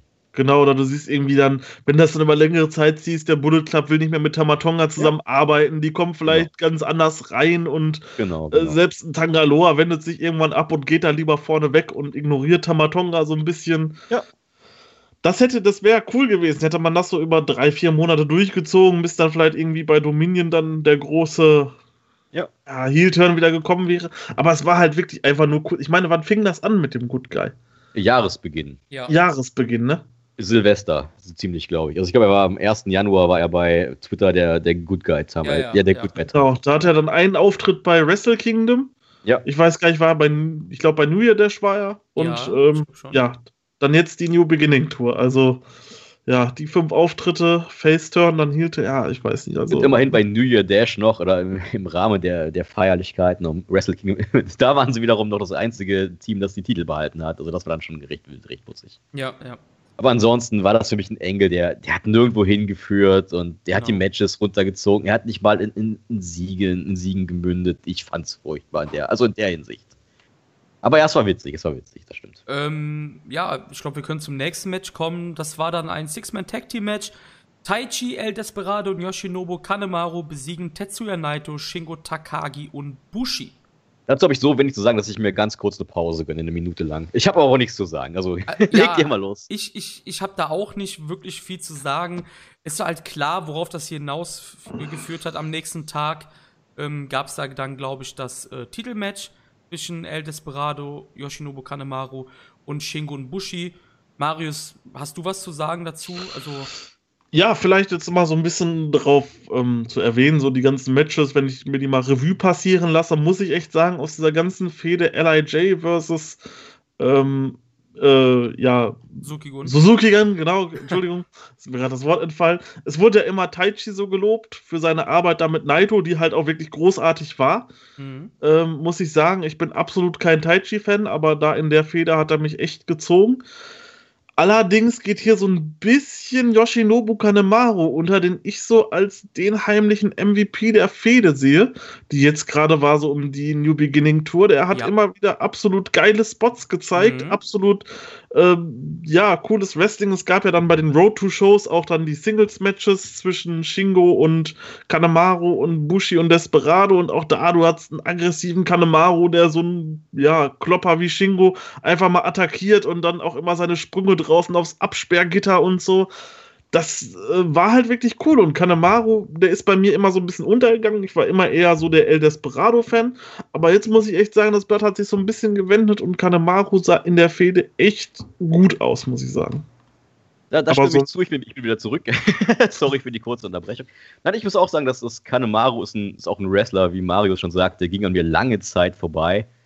Aber langsam muss ich auch sagen, fällt auch mir auf, wie unfassbar fantastisch der Kerl eigentlich ja, wenn, ist. Wenn der Bock hat, dann, also der hat ja anscheinend Bock momentan. Da ist der, der, der ist ein, Und wie es gab vor, vor zwei Jahren, das wurde bei Voices of Wrestling damals äh, bekannt, dass als Suzuki-Gun 2017 bei New Japan aufgetreten ist, gab es exakt einen Wrestler, der bei Bushiroad unter, unter Vertrag stand. Und das war tatsächlich Kanemaru. Ja.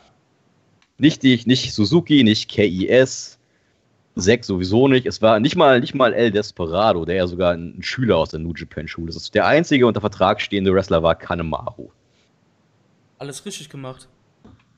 War ja auch damals, wir, wir hatten ja das Kushida-Thema vorhin, der war ja auch im Finale damals, im, im Super J-Cup. Also, genau, gegen Kushida, ja. Also die Jungs wissen auf jeden Fall, was sie an Kanemaru haben. Und ich muss auch sagen, je häufiger ich ihn sehe, desto begeisterter bin ich von ihm.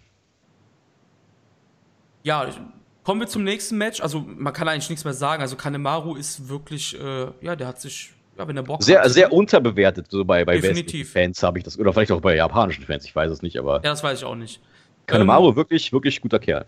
Wer auf jeden Fall nicht unterbewertet ist, sind die nächsten beiden Herren, denn Minoru Suzuki traf auf Sanada. Und, und Suzuki hat, hat eine neue Frisur. Wir hatten es, glaube ich, hatten wir das vorhin kurz mal ange... Ich weiß es schon gar nicht. nee, haben wir eben nicht gemacht, nee. Suzuki hat eine neue genau. Frisur. Was sagt ihr zur Frisur? Ich vermisse, ich vermisse hinten den, den, den, den ja, Euro der, hinten. Der war toll. Vermisse die Haifischflosse da, die genau. war geil. Vielleicht ist ja, Suzuki denkt sich vielleicht auch, ich bin jetzt über 50, ich habe jetzt keine, ich habe jetzt keine Zeit mehr, dass hier täglich irgendeine Tussi in meinen Haaren herumfummelt. Das kann sehr gut sein. Also, jetzt denkt er sich, oh, die, die Frisur ist einfacher, die kann ich mir zur Not auch selbst kredenzen oder so. Das kann sein, ja.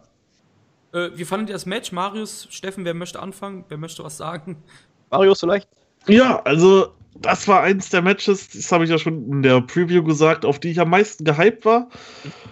Ja, und ich muss sagen, das Match hat richtig Spaß gemacht. Also ich war von vorne bis hinten absolut unterhalten. Ähm, Sanada und Suzuki, das war, war sehr gut. So die Anfangsphase auch mit dem Brawl und Suzuki geht nach draußen und zerstört ihn natürlich und wirft dann da die Gitter drauf und alles Mögliche. Aber dann auch zum Schluss, die hatten eine super Chemie, fand ich im Ring und Sanada ist echt in diesem Match groß rausgekommen, auch, auch wenn er halt das Match verloren hat, aber er war halt jetzt nicht der Verlierer oder so, jetzt in dem Sinne, dass er jetzt irgendwie schlecht dasteht oder so, sondern überhaupt nicht. Das Match war, ja, ging, ging glaube ich, knappe 20 Minuten. Ähm, absolut unterhaltsam. Ich war, war begeistert davon. Ich fand es recht bemerkenswert, dass ich weiß nicht, ob das, das früher nie aufgefallen oder dass es jetzt einfach besser geworden ist. Sonada die ganze Tour über oder alle Matches, die ich gesehen habe, zumindest so wirklich diesen Cold Skull Charakter besser denn je dargestellt hat. Ich weiß nicht, darf man hier fluchen? Ja, ja. Ach. Also ich, ich fand ich sehr amüsant, so wie er wirklich äh, im, im ersten Teil des Matches permanent probierte, Minoru Suzuki im Paradise Lock zu verknoten, mhm. obwohl er quasi wusste, er wird danach den Arsch voll bekommen. Also er hat einfach, ja, ich fand es ja. lustig, ich sag mal so, nochmal, dass er einfach, er hat einfach überhaupt keinen Fick gegeben, wie er Minoru Suzuki reizen könnte. Oder er hat einfach, es hat ihn nicht interessiert, so dieser Punkt, hey, ich, ich, ich, ich, ich, ich, ich, ich demütige jetzt Suzuki und hey, ich weiß, dass ich verprügelt werde massiv, es interessiert mich aber einfach nicht. Mhm. Das, fand ich, das fand ich sehr, sehr lustig. Das ist auch später im Young Lion Match, darauf kommen wir noch zu sprechen, im, im Mosaka-Event später. Auch, auch da war es sehr ähnlich. Aber da hat mir das, ich sag mal, Character Working, wie man das jetzt nennen möchte, von Sanada sehr gut gefallen. Vom Match habe ich mir ein bisschen mehr erwartet, aber auch das ist so ein, so ein Ding, das hat sich bei mir quer durch die Tour gezogen. Ich habe immer gedacht, es wird, es, vielleicht gibt es noch ein bisschen mehr, aber ich möchte damit jetzt auch überhaupt nicht sagen, dass, dass das Match mir nicht gefallen hat. Es war ein sehr, sehr, sehr gutes Match. Aber ich habe ja. hab mir einen Ticken mehr erwartet, sag ich mal. Ähm, um ja, um eine Überleitung zu schaffen, weil das eigentlich ganz passend war. Evil gegen Zack war das nächste Match. Welches hat euch denn besser gefallen? Evil gegen Zack. Okay, Marus, bei dir? Hm, ja, 15 Minuten lang Sanada gegen Suzuki. Mhm. Also ich habe das, hab das Evil gegen Zack Match geschaut und dachte so nach 15 Minuten, ja, okay, ähm, super Match, aber Sanada gegen Suzuki gefällt mir besser. Dann ist aber irgendwie so ein Schalter umgelegt worden bei mir und die letzten sieben Minuten habe ich extrem genossen von dem Match und muss auch sagen, dass mir Evil gegen Zack dann doch besser gefallen hat. Also ich gehe mit euch d'accord. Also ich wollte das jetzt nur mal, damit das so ein bisschen passend ist, was uns besser gefallen hat. Also ich fand auch Evil gegen Zack besser, fand aber Suzuki gegen Sanada auch nicht schlecht, wie ihr das gesagt habt. Ähm, aber ich mag irgendwie, ich, ich weiß nicht, Evil und Zack, das ist irgendwie so ein Ding. Ich hätte nie gedacht, dass das irgendwie passt, aber es passt für mich irgendwie total. Und es hatte ja auch hier eben schon diese, diese kleine Story im Gepäck, dass, dass den Kampf hätte er ja schon bei, ich glaube, King of Pro Wrestling nee, 2018. Power Struggle. Power Struggle, als, als Jericho jedenfalls genau. ein, ein, eingegriffen hat, um genau. Evil zu attackieren. Irgendwie sowas. Nee, warte mal, war, war das nicht King of Pro Wrestling? Das war King of Pro Wrestling. Das war King of Pro Wrestling. Ah, ja, weil Power Struggle Evil, hatte ne, gegen Evil Jericho. gegen Jericho. Genau, das, war, das, war schon, das, das, Match war jedenfalls schon bei King of Pro Wrestling angedacht. Es ist ja Frechheit von dir hier, wirklich. Du, machst, du, du bist der, der Podcast-Host hier, genau. Also, na, jedenfalls, ich, ich glaube auch, dass, dass der Punkt bei mir schon so die Vorfreude gesteigert hat, dass ich wusste, ich habe mich damals schon drauf gefreut, ich sage, okay, jetzt knallt es hier wirklich. Und auch hier, ich habe ein bisschen mehr erwartet, aber ich, ich, fand das Match trotzdem wirklich fantastisch und ich denke, dass das beide, dass die beiden sehr, sehr komplementär zueinander sind. Das, meine, Zack Saber Jr., der ist ja, der ist ja quasi Inoki Strong Style durch und durch. Der ist ja exakt das, was Inoki mag an Wrestling, ja. sage ich mal. Also das passt ja schon irgendwie unfassbar gut zu, zu New Japan. Ich denke auch, dass das Evil einfach als Evil ist technisch bei weitem nicht so versiert wie Zack, aber er hat einfach mehr Power. Und ich fand, genau. das war einfach ja cooles Match. Wirklich. Genau, das meinte ich auch. Okay, ich, das ein bisschen, ich hätte mir noch ein bisschen mehr erwartet, aber es war ein Semi-Main-Event und ich glaube, das, es wird noch mal mehr geben irgendwann. Passend zum Thema, der Main Event. Jay White und Bedluck Fale besiegen Tanahashi und Okada, die Mega Powers Japan, kann man sagen. ja, mal sehen, wann sie sich verkrachen. Ne? Und also, ja, und Jay White hieß Tanahashi aufgeben im TTO. Marius, wie hast du das empfunden? Ja, also ich muss mal sagen, zum Einzug äh, Okada und Tanahashi, das war natürlich schon ein Gänsehaut-Moment. Das war so Big Time. Absolut, ja. Als die beiden reinkamen, du hast gemerkt, okay, jetzt ist wirklich Main-Event-Zeit. Also, das, war so der Moment, äh, ja, okay, da, da hat man es wirklich gemerkt, okay, das ist jetzt das Main-Event der Show und das verdient. Dass Jay White Tanahashi zum Aufgeben bringt, ähm, hätte ich echt nicht gedacht und hatte auch dann so ein bisschen so, holy shit, okay, der tappt halt wirklich. Da habe ich nicht mit gerechnet. Ja. Ähm, ja. Ich dachte schon, okay, vielleicht irgendwie dreckig werden äh, Farley und White gewinnen durch einen Einroller, nachdem Jado irgendwem den Kendo-Stick um die Ohren gehauen hat oder so. Das hätte ich mir schon vorstellen können. Aber ja. dass er ihn da wirklich in so einer, vor allem, es war ja auch ein, ein langer Aufgabegriff. Das war jetzt ja. nicht irgendwie nur so zwei Sekunden gehalten, sondern du hast gesehen, Farley steht daneben und so und wartet ab. Und, und er, Okada er, haut sogar noch, er haut sogar noch mit dem Bad Luck Fall Okada aus. Ne? Also ja. Genau, das, genau und steht da daneben und wartet ab und du hast halt wirklich so, okay, was passiert jetzt? Kommt Tanahashi dann nochmal dran und dann, nee, Tatsache, es ist jetzt vorbei. Wow, okay, krass. Also äh, gelungene Überraschung, hätte ich nicht mit gerechnet. Was mir hier aufgefallen ist, wir haben ja vorhin schon so ein bisschen geteased, das ist so, es, für mich gibt es beim Bullet Club schon so ein Thema, das man eventuell mal ansprechen könnte. Ja, tu Ich, es. ich, ich, ich, danke. ich mag die Veränderung im, im Bullet Club sehr. Ich finde es auch, wie gesagt, gut, dass es einfach, es gibt ein bisschen frischen Wind. ne? Also klar, in der, in der unteren Hälfte, da, da sind immer noch die gleichen Nasen. Aber mit Jay White und Gedo sind einfach neue Aspekte da, die, die absolut Spaß. machen. Was ich in diesem Match aber und auch später noch bei Okada gegen Fale, äh, gegen Fale äh, auffällig fand, ist, dass es dem Bullet Club in der jetzigen Formation doch ein bisschen an Substanz mangelt. Also ich meine, klar, du hast, du hast gute Leute, du hast Chase Owens ist ein fantastischer Arbeiter, ein sehr gutes Fleißbienen für die Midcard. Mhm. Yujiro, hat nichts zu sagen. möchte ich sagen. Chase Owens sehr underrated. Bei Yujiro müssen wir jetzt nichts sagen. Ishimori ist halt in der Junior Heavyweight Division, der hat oben nichts zu sagen. Und dann ist aber eigentlich schon keiner mehr da. Du hast die, die Guerrillas, die in der Tag Team Division kämpfen, und dann ist die Nummer zwei gerade schon Farley. Und das, da muss ich sagen, ich, das, das passt mir nicht so ganz. Da, da mangelt es jetzt dem, dem Club oben einfach an, an, an jemandem, der eben noch so mit, mit Jay White die, die großen Main-Events bestreiten kann, ohne, also ich will jetzt nicht sagen, dass Farley das Match jetzt hier runtergerissen hat, der hat seine Rolle perfekt gespielt, auch wie später gegen Okada. Aber da fehlt mir, da fehlen mir noch so, ich sag mal, wir vergleichen jetzt mal mit Chaos, da fehlen mir noch so, wer ist denn der Goto, wer ist denn der Ishii? Genau, Und- ja, das stimmt. Das ist einfach eine Rolle, die fehlt mir im Bullet Club. Die ist, die ist da derweil derzeit nicht, nicht so richtig eingeplant. Ich weiß nicht. Und wir hatten ja vorhin schon bei, bei Hinare erwähnt, dass, dass das vielleicht ein Kandidat wäre, der da mal reinrutschen könnte. Oder wer auch gepasst hätte, der jetzt leider nicht mehr passen kann, weil er nicht mehr da ist, wäre Beretta gewesen vielleicht.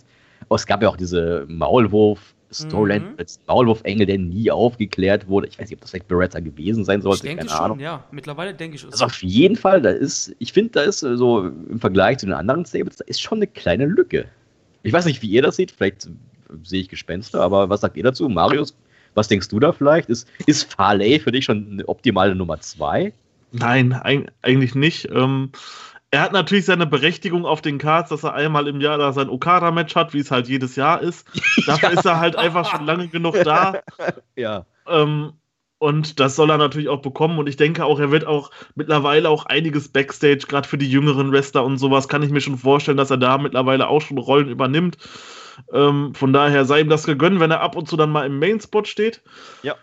Ich sehe allerdings aus dem aktuellen Roster niemanden, der so wirklich zum Bullet Club reinpasst. Das stimmt. Ähm, allerdings fände ich es sehr cool, wenn man das als Storyline machen würde. Man hat ja auch das Dojo in Amerika. Mhm. Und äh, ich habe natürlich jetzt ähm, geschuldet daran, dass die ähm, New Beginning Shows nicht auf dem New Japan Network sind, leider aus Amerika, konnte ich mir die nicht angucken. Ja. Dort waren ja auch sehr viele von den ähm, Dojo-Students von Shibata da und konnten sich dort zeigen. Wenn da natürlich jetzt jemand da ist, bei dem das, bei dem der Look passt, vielleicht ein bisschen tätowiert, so ein bisschen, Ja. naja, der so ein bisschen radikaler aussieht und so. Und der kommt vielleicht so ins New Japan Dojo. Und das dann halt, ähm, ja, bei den äh, halt ganz normal die Young Lions Matches bestreitet und dann halt einen Jay White, einen Fale, einen Tamatonga auf den aufmerksam werden. So wie es damals vielleicht schon bei Jay White war, das wurde ja auch immer angesprochen, dass schon seit 2014 klar war, dass Jay White in den Bullet Club kommt.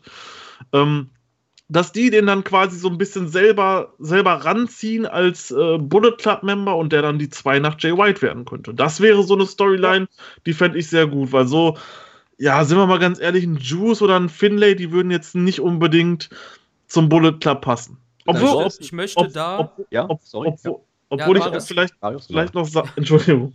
Ähm, obwohl ich vielleicht noch sagen würde, dass auch eine Storyline äh, Finlay und ähm, White, die damals Young Lions zusammen Mhm. waren, ähm, auch geteamt haben und äh, gegeneinander Matches hatten. Wenn White jetzt sagt, ich bin jetzt angekommen an dem Punkt, äh, es wird vielleicht Zeit, einem alten Freund einen Gefallen zu tun. David, willkommen im Bullet Club.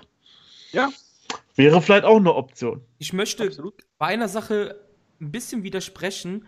Ich glaube Gerne. nicht, dass es schlau wäre, einen aus dem US-Dojo zu holen, der müsste nochmal alle Prozesse beim Publikum durchlaufen in Japan. Ich gehe total für Hinare. Ich glaube, Hinare wäre die perfekte Ishii-Rolle oder Goto-Rolle im Bullet Club. Der Junge kann was und ich glaube, gerade weil er dieses, ja, dieses stereotypische, ähm, äh, ich sag jetzt mal dazu, Aborigine-Gimmick hat, ja, ähm, ich glaube, Hinare wäre eigentlich sogar der perfekte Mann. Man, man erwartet es nicht. Wie Steffen eben sagte, er ist einfach nur die Armverlängerung der Dads. Hinare kann was, Hinare ist jung. Und da hättest du auch, zwar nicht so wie bei Finlay natürlich, aber du hättest trotzdem die Jay White Connection natürlich, ne? Mm, ich glaube, die beiden hatten sogar mal ein Match nach dem Wrestle Kingdom Match von Tanashi. Kann das sein? Oder vertue ich mich da? Beim Dash oder so? War das gegen Hinare? Ne, es war gegen Finley. Ich weiß es jetzt gerade uh. gar nicht mehr. Ähm, auf jeden Fall, es gab ja trotzdem eine Connection und. Ja, doch, wäre, doch. White Hinare, doch klar. Genau. Und ja, ja, es wäre auch. Ich glaube schon, ich glaube schon. Letztes Jahr weiterer, Dash, glaub, Genau, ja. genau. Ich, ich schau mal ganz kurz, während du. Sorry, ich wollte dich unterbrechen. Ja, da hast du jetzt viermal getan, glaub, aber.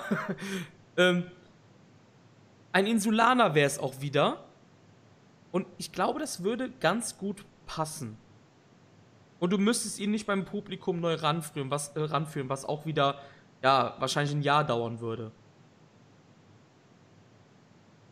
Nein, es war, es war Kitamura, der damals gegen Jay White Ah, ich wusste nur noch, es war ein Brocken auf jeden Fall. Es war so ein bulliger Typ auf genau. jeden Fall, ja. Okay, ja gut, aber die Connection ist ja dennoch da. Irgendwie. Ich habe jetzt auch gerade noch mal kurz durchgeschaut bei LIJ. Wir haben in dieser Position Evil und Sanada und vielleicht genau. auch Shingo Takagi, ich sag mal ganz weit da unten. Bei der Suzuki-Gun haben wir Zack Saber Jr. Wir haben bei Chaos Goto und Ishii. Bei der Seki-Gun haben wir immer noch, immerhin Michael Elgin. Ja, beim Bullet Club ist gerade Farley. Also das, das, das passt nicht so ganz. Da muss irgendwas passieren.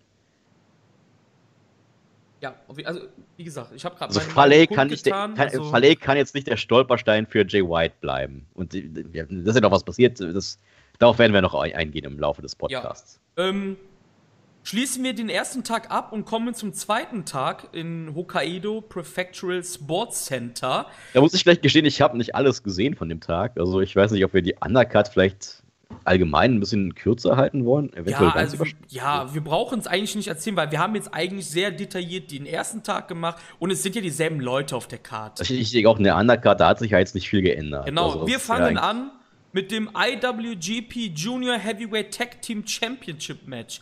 Shingo Takagi und Bushi trafen auf El Desperado und Yoshinobu Kanemaru. Wer möchte etwas sagen? Marius. Ja, ähm, ich, ich würde einfach mal für mich persönlich sagen, äh, mein Match of the Night hat, oh, okay. mir, hat okay. mir unglaublich gut gefallen, das Match. Ähm, ging auch relativ lange, fand ich. Ähm, Im Gegensatz zu den, zu den anderen Matches, die man dann leider hatte. Zum Beispiel das Wrestle Kingdom Match war ja sehr kurz gehalten was mhm. definitiv hätte etwas länger sein können. Das hat man hier jetzt ein bisschen ausgeholt und mir hat es absolut gefallen. Desperado und Kanemaru, wie gesagt, ich bin eben schon drauf eingegangen, Kanemaru absolut top in dieser Fehde gewesen. Ja. Shingo ist einfach äh, ein super frischer Wind in der generell bei New Japan. Es macht immer wieder Spaß, den einfach anzugucken, weil halt einfach noch nicht verbraucht ist. Ähm, es gefällt mir auch sehr gut, dass Bushi jetzt ein bisschen mehr Spotlight bekommt. Das hat man leider so ein bisschen, ja, 2016, würde ich sagen, verpasst, ihn da groß zu etablieren in der Junior Division. Dafür ist er dann Hiromo gekommen. Aber jetzt durch Shingo, das hat echt Spaß gemacht und für mich äh, Match of the Night. ist ja auch ganz interessant, dass man Bushi damals sogar von All Japan erstmal ein Jahr ausgeliehen hatte, um ihn dann komplett zu übernehmen. Und eigentlich ist nie so richtig was draus geworden. Ja. Also, das ist schon, ich, ich, ich muss, also ich, also grundsätzlich, ich, Match, ich weiß jetzt nicht ganz genau. Ich, also ich habe mir jetzt bei Match Quality jetzt hier nicht so richtig Gedanken gemacht, muss ich sagen. Also ich fand, ich glaube, beide Tag Team Titelmatches sehr gut. Und ich, ich denke auch hier, dass Marius hat es gesagt, Kanemaru wie immer überragend hier in, diesem, in, in, seiner, in seiner Rolle eben für diese Matches. Takagi ist großartig. Und auch, ich fand auch den, diesen Masken-Angle, dass Bushi und Desperado sich die ganze Tour über die ja. Masken vom Kopf reißen, das fand ich. Klar, man kann auch sagen, das ist so, ich sag mal, die, die, der billigste Angle vielleicht so für Wrestler dieser Art, aber es funktioniert halt auch, ne? Also warum, warum sollte man auf sowas verzichten? Was, was mir so vielleicht so ein bisschen negativ aufgefallen ist, ist, dass es hat sich jetzt doch schon so ein bisschen immer gleich angefühlt. Also ich weiß nicht, wie es euch geht, aber Takagi und Bushi sind jetzt kein, kein alteingesessenes Team, was ist es wieder LA, das LIJ-Team gegen das Suzuki-Team. Ja. Also so ein bisschen so, ich, ich habe ich hab, ich hab mir exakt hier notiert, ich habe das Gefühl, dass es langsam mal reicht mit diesen Teams. Und ich weiß nicht, wie ihr das seht, also wenn jetzt Takagi, Bushi, meinetwegen nehmen wir jetzt mal Hiromo dazu und Kanemaru Desperado sich jetzt in den nächsten Monaten nicht mehr beackern, fände ich das nicht schlecht. Ja, unterschreibe ich auf jeden Fall. Also ich glaube, wir haben mittlerweile, ja, um es ein bisschen drastisch zu sagen, wir können es langsam kotzen. Ähm, also jetzt nicht negativ gemeint, aber es ist ja wirklich so, wir haben diese Paarungen, erst jetzt ja über ein Jahr vielleicht sogar. Okay, Shingo kam ein bisschen später natürlich. Ja. Ähm, man kann Aber mit Hiromu hatten wir das ja trotzdem Genau, schon. genau mit Hiromu, Das genau. Quasi, so. also man hat quasi nur eine Position gewechselt halt. Ja. Ähm, ja, wie, wie ihr schon gesagt habt, ähm, ich fand das Match auch gut. Aber ja, es ist mittlerweile, ah, es ist echt zäh, weil es halt immer dasselbe ist in dem Sinne. Aber wen hat man zur Auswahl? Wen hat man in dieser Division zur Auswahl? Leider, das, das trifft leider, obwohl die Division besser besetzt ist denn je, würde ich fast sagen, seitdem ja. ich seit 2012, 2014 schaue. Aber ja, man muss zwei Divisionen füllen und dann ja, gibt es halt auch, auch da, wir gehen dann noch auf die Junior, Heavy, Junior Heavyweight Division ein oder Ja. die Junior Heavyweight Championship Division, in Anführungszeichen sage ich. Ihr wisst, was ich meine. Ja, ja. Auch da gibt es ja, ja wir, werden noch, wir werden später noch sehen. Also auch da ist ja jetzt, steht ja gerade ein bisschen still, sage ich mal. Was ist mit Und auch bei der Tag Team. Ja. Wäre wär gut, wäre gut. zum Beispiel? Jetzt einfach mal nur reingeschmissen. Ja. Vielleicht ist ja jetzt die, die Zeit gekommen, dass man vielleicht Kanemaru oder Desperado wieder so ein bisschen in die äh, Das. Singles-Division Das überschiebt ja. Das kann gut sein. Oder äh, wir, dürfen, wir dürfen auch nicht verbe- vergessen, ich meine, Robbie Eagles kehrt ja jetzt auch wieder zurück demnächst. Also das BOSJ ist bald mit Gresham. Also, ne, vielleicht gibt es ja da wieder so ein paar Leute, die man mal Ja, sich in die Division einpflegen kann, um einfach so ein bisschen frischen Wind reinzubringen. Denn nur Shingo Takagi, da sind wir uns einig, das reicht nicht. Nee, das reicht nicht. Nee. Ähm, nächstes Match war dann auch ein Tag Team Championship Match, aber in der Schwergewichtsdivision. Evil und Sanada haben ihre Titel verteidigt gegen Minoru Suzuki und Zack Saber Jr. Hier fand ich den, den Kommentar sehr lustig, dass so Minoru und Zack so wie, wie Vater und Sohn sind. Ich, ich, da, dann Ja, dachte ich mir auch so, was, was, was wäre das für eine unfassbar lustige Familie? Also, sie essen gemeinsam, also sie gehen gemeinsam trainieren, sie haben Brettspielabende und ab und zu quälen sie halt Menschen. Ja, ganz normal. Also, das passt auf jeden Fall. Ich fand es hier ganz gut, dass es wurde ja Bezug genommen, so äh, im, im Vorabend, das hatten wir ja gerade besprochen, hat Suzuki Sanada besiegt und diesmal hatte Suzuki eben, natürlich hier auch mit der Hilfe von Evil, nicht mehr die, die, die, die nötigen Reserven, um den Offensiven von Sanada zu entgehen. Das wurde ja gerade bei der Moonsault Press, wurde das offensichtlich, die ging am Vorabend schief, hat hier funktioniert. Und allgemein fand ich es auch interessant, ich, ich weiß nicht, wie ihr das seht, wie ihr das, äh, wie, wie ihr das seht, ähm, dass nicht etwa Zack äh, ne, geschultert wurde, sondern Minoru. ähm, ich bin mir jetzt gerade nicht mehr sicher, was wir im Preview gesagt haben, aber ich glaube, dass ich da ganz, ganz, ich weiß nicht mehr, ob ich da auf, auf, auf Zack, ähm, also ich habe quasi so gesagt, dass ich glaube, dass Zack irgendwann der Mann ist, der Naito den IC-Titel abnimmt. Und Hm? da habe ich, glaube ich, nämlich gesagt, dass wenn Evil und Sanada das Tag Team Match gewinnen, dass Zack nicht gepinnt wird. Weil dann wird es halt nichts mit einem Singles-Match irgendwann gegen Naito. Ich glaube, das habe ich so gesagt. Wenn nicht, dann lüge ich gerade und mir soll eine lange Nase Also ich meine, ich mein, klar, man kann hier auch sagen, Zack hat ja am Vorabend gegen Evil verloren, ne? aber, Evil ist auch die, natürlich. aber Evil ist auch die Nummer zwei, bei den LIJ auch das. Ja. Ne? In der Hierarchie sind beide ja auf der gleichen Stufe, sag ich mal. Ja. Und ich, ich denke schon, dass das der, auch, auch im Vorabend, ne, Evil gegen Zack kam, kam erst nach äh, Minoru gegen, gegen Sonado. Also ich hatte schon das Gefühl, dass hier wird schon langsam so ein bisschen darauf gepocht, dass, hey, Minoru ist zwar doch der Chef der, der, der Suzuki-Gun, aber der Fokus, der ist, fand ich schon doch ein bisschen merklich auf Zack übergegangen. Hm? Marius, Ja, Marius, wie, wie, wie siehst du das vielleicht? Oder Ja, Ich, ich meine, das, ich meine, das ist ja nur der logische Schritt. Ähm, Ja. Zack als Nachfolger von Suzuki. Ähm, auf jeden Fall, wenn die Liga weiter an ihm festhält und ihn auch wirklich festbinden kann für die nächsten Mhm. Jahre, ähm, dann definitiv, dann passt Zack da wie die Faust aufs Auge hin und wird dann auch Suzuki äh, definitiv ablösen.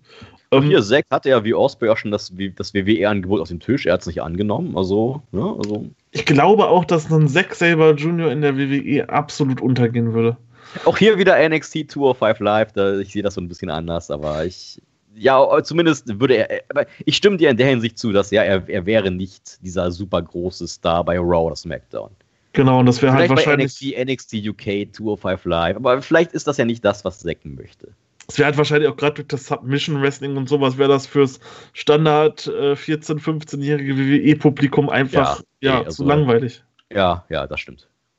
wie gesagt, auf jeden Fall, äh, da ist er absolut großartig und ähm, ich sehe auch, wenn er weiter bei New Japan bleibt für die nächsten vier, fünf Jahre, dann sehe ich auf jeden Fall auch eine große Zukunft da bei ihm. Ja. Auch mal mit einem großen Major-Titel, vielleicht den IC-Titel zum Beispiel. Ähm, Absolut, ja. Vom Match, war ich, vom Match war ich ein bisschen enttäuscht. Ich hätte mir ein bisschen mehr davon erwartet, muss ich ganz ehrlich sagen. Ich hätte auch erwartet, dass ähm, Zack und Minoru gewinnen. Alleine so im Hinblick auf den äh, New Japan Cup. Ich habe das äh, zusammen mit meiner Freundin geguckt. Wir haben uns das Match angeguckt. Ich habe gesagt, wie geil wäre das jetzt, wenn Sanada und Evil ja, jetzt die Titel verlieren und ähm, im New Japan Cup mal so ein bisschen mehr Richtung Singles Wrestler gehen würden und dann vielleicht äh, ja irgendwann im Halbfinale aufeinandertreffen und die beiden sich eine erbitterte Schlacht liefern. Das wäre ja. auch ein sehr geiles Szenario. Und mit Zack und Suzuki als Tag Team Champions, da hätte man halt wirklich definitiv was Frisches ja, leider irgendwie so ein bisschen für mich verschenkt gewesen und ähm, ja, aber sonst, sonst war es in Ordnung. Was mir hier auch sehr gefallen hat, ähm, das ist äh, die Tag Team Division in beiden Gewichtsklassen waren ja jetzt lange Zeit nicht so die spannendsten Divisionen. Und ich finde auch, dass, dass es unter anderem daran lag, dass es halt nicht so Teams wie Minoru und Zack gegeben hat oder auch Evil und Sanada, immer KES und äh, Guerrillas of Destiny. Also ich finde, da könnte sich New Japan gerne noch so eine Scheibe von, von All Japan damals abschneiden, wo es eben mehr so Teams gab. Wir, es gibt ein Main-Event, das dann auch aufstrebenden Star und sowas. Und ich finde, da in der Hinsicht hat das Match auch sehr gut gefallen. Ja.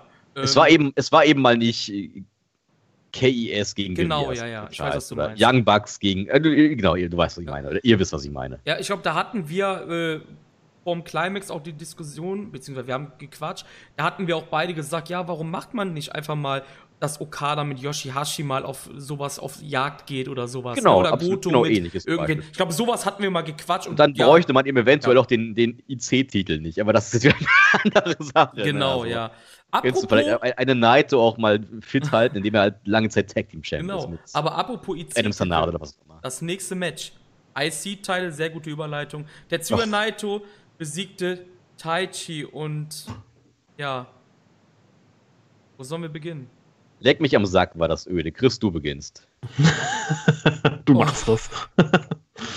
ich muss sagen, wer mich jetzt mittlerweile ein bisschen besser kennt, ich bin Taichi-Fan und das eigentlich auch nur, ja, ich finde Taichi eigentlich ganz cool. Mir ist im Klaren, dass das kein Brian Danielson oder sowas ist, ne? Aber fast, fast. Aber nur also fast, genau. Ähm, aber warum zur Hölle bringt man den Kerl eigentlich immer sehr interessant bei den Road to Shows, aber wenn er dann das wichtige Match hat, dann wird da immer irgendein Bullshit veranstaltet. Warum musste das mit Iska sein? Warum? Also gut, der, der, der Grund wurde ja schon im, im, im Video, im, im VTR dazu gezeigt und äh, das, ach, also aber es wurde ja offensichtlich dieser eine ikonische Engel nachgestellt mit, ja. ich habe keine Ahnung wem. Aber ich dachte auch, als Iska rauskam, ist das, ist das jetzt deren Ernst? Ja. ja. Jetzt, okay, ist, wir sehen eben noch im, im, im Preview-Video diesen ikonischen Engel. Wie ich weiß, wie gesagt, ich weiß gar nicht mehr, mit wem das war. Also ich bin leider nicht so, so bewandert mit New Japan-Historie vor 2012, sorry, aber ich dachte auch so, okay, jetzt kommt Iska raus. Ja. Und es hat sich gezogen wie Kaugummi. Also ich weiß nicht, hat jemand gestoppt, wie lange der Engel ging? Also ich habe, ich schätze so auf dreieinhalb Jahre. Ich glaube, ja, das war Minuten, echt, also. Ja, stimmt, ja. Locker, locker. Warum tut man das? Warum baust du Taichi in den Road to Shows sehr stark auf, nur um ihn dann bei dem wichtigen Match wie ein Trottel aussehen zu lassen? Das bringt Taichi nichts. Was soll das? Versteh's nicht. Absolut. Was sagst du, Marius, zu, zum Match? Oder hast du jetzt irgendwie eine, keine Ahnung, oder sagst du auch nur so, ach komm, leg mich Nee, ich, ich gehe damit konform. Also, das war halt schon irgendwie so eine total komische Situation. Er kommt raus, äh, verprügelt ihn und Taichi gibt dann auch nochmal den Rest und dann wird Naito rausgetragen und dann ist er halt erstmal weg. Und ich weiß nicht, also wenn ich jetzt im Live-Publikum gesessen hätte, ich hätte mich jetzt irgendwie schon gefragt, so, okay, es sind jetzt zehn Minuten rum. Taichi ja. steht einfach nur im Ring. Es haben alle auch irgendwie so ein bisschen geguckt, äh, ja, was passiert jetzt hier gerade? Die Young Lions, die da halt als äh, ja, Ordner dann da auftraten, die standen ja. da auch nur rum. Dann kam, ich weiß gar nicht, wer das war mit dem Trainingsanzug, war das irgendein Doktor oder irgendein Arzt oder so von der Liga?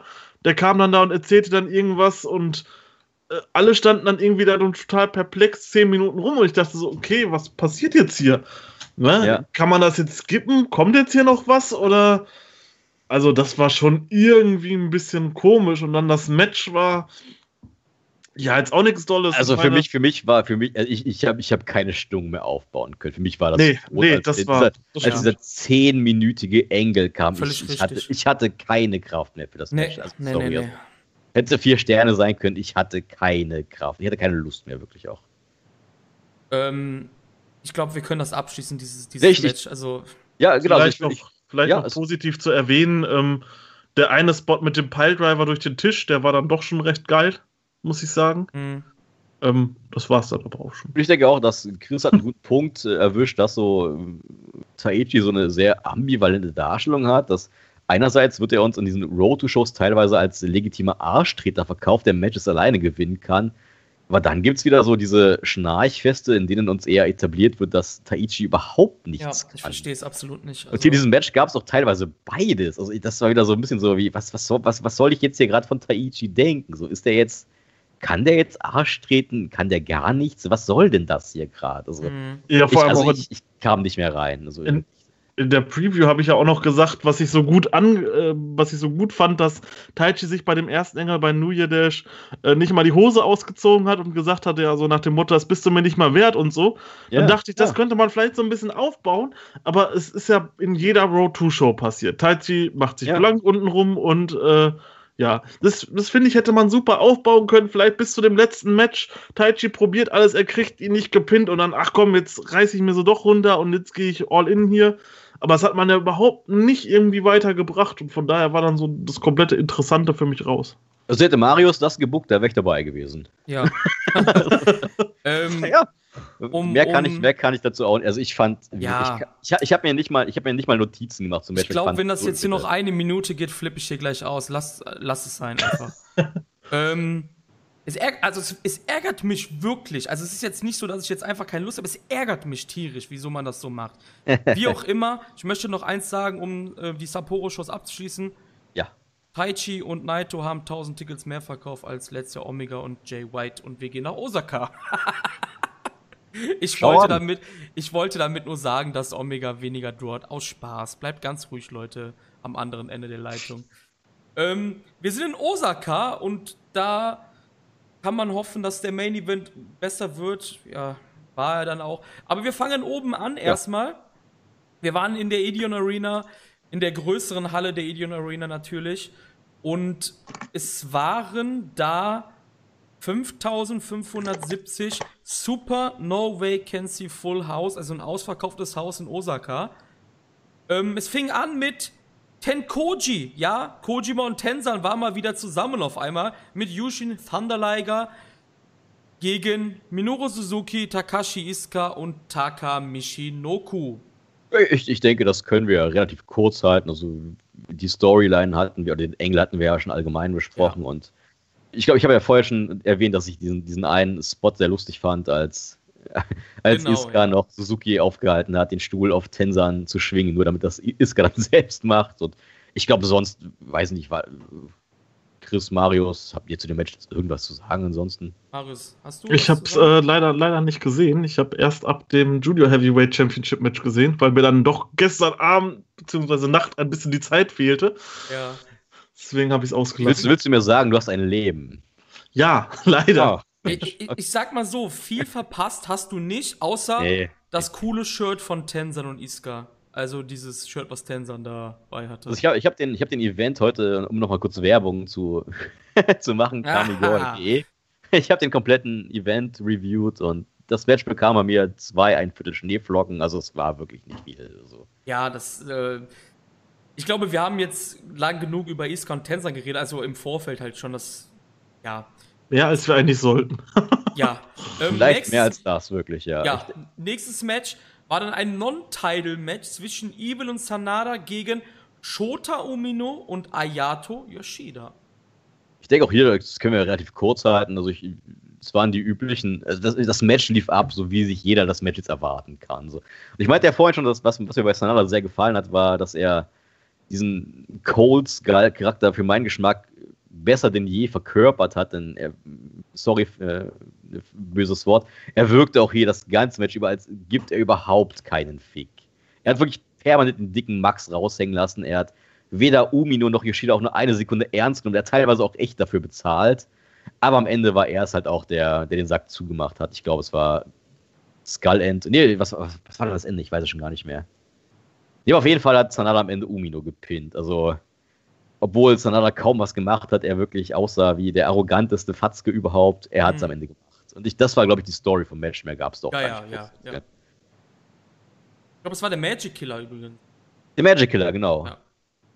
Genau, genau, genau. Ja, also viel muss man nicht sagen. Ich habe mich trotzdem gefreut, als ich die Cards damals gesehen habe, weil Shota um Minuten Ayato, Ach, cooles, Ayato cooles Undercard-Match. Genau, cooles Undercard-Match. Für die Jungs sowieso super. Also brauchen wir auch so nicht viel mehr zu sagen. Wir hatten ja auch vorhin schon erwähnt, ich glaube, ich glaube, Marius hat erwähnt, dass Umino sieht auch mit seinen 21 Lenzen schon aus wie ein potenzieller Superstar und das unterschreibe ich absolut. Ja. Das, es würde mich wundern, wenn, wenn Umino mit 26 Jahren nicht genauso populär ist wie jetzt vielleicht Jay White oder damals im Kader.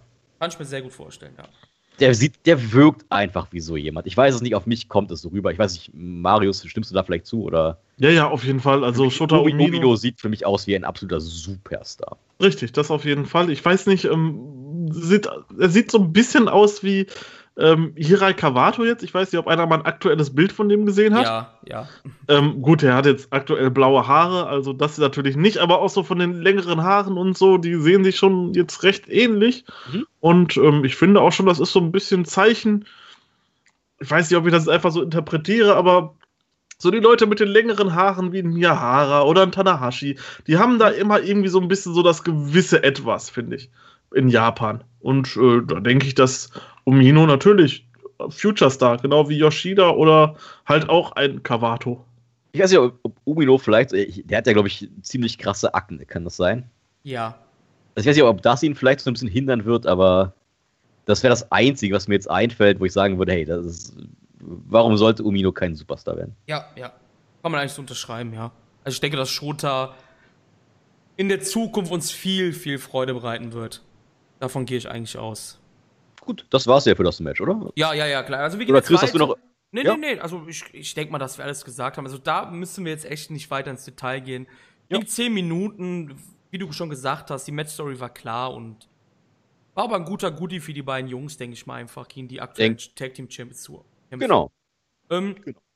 Nächstes Match. Äh, LIJ gegen Suzuki Gun und äh, ich verrate euch etwas, aber sagt's nicht weiter. Taichi hat Naito während des Entrance attackiert.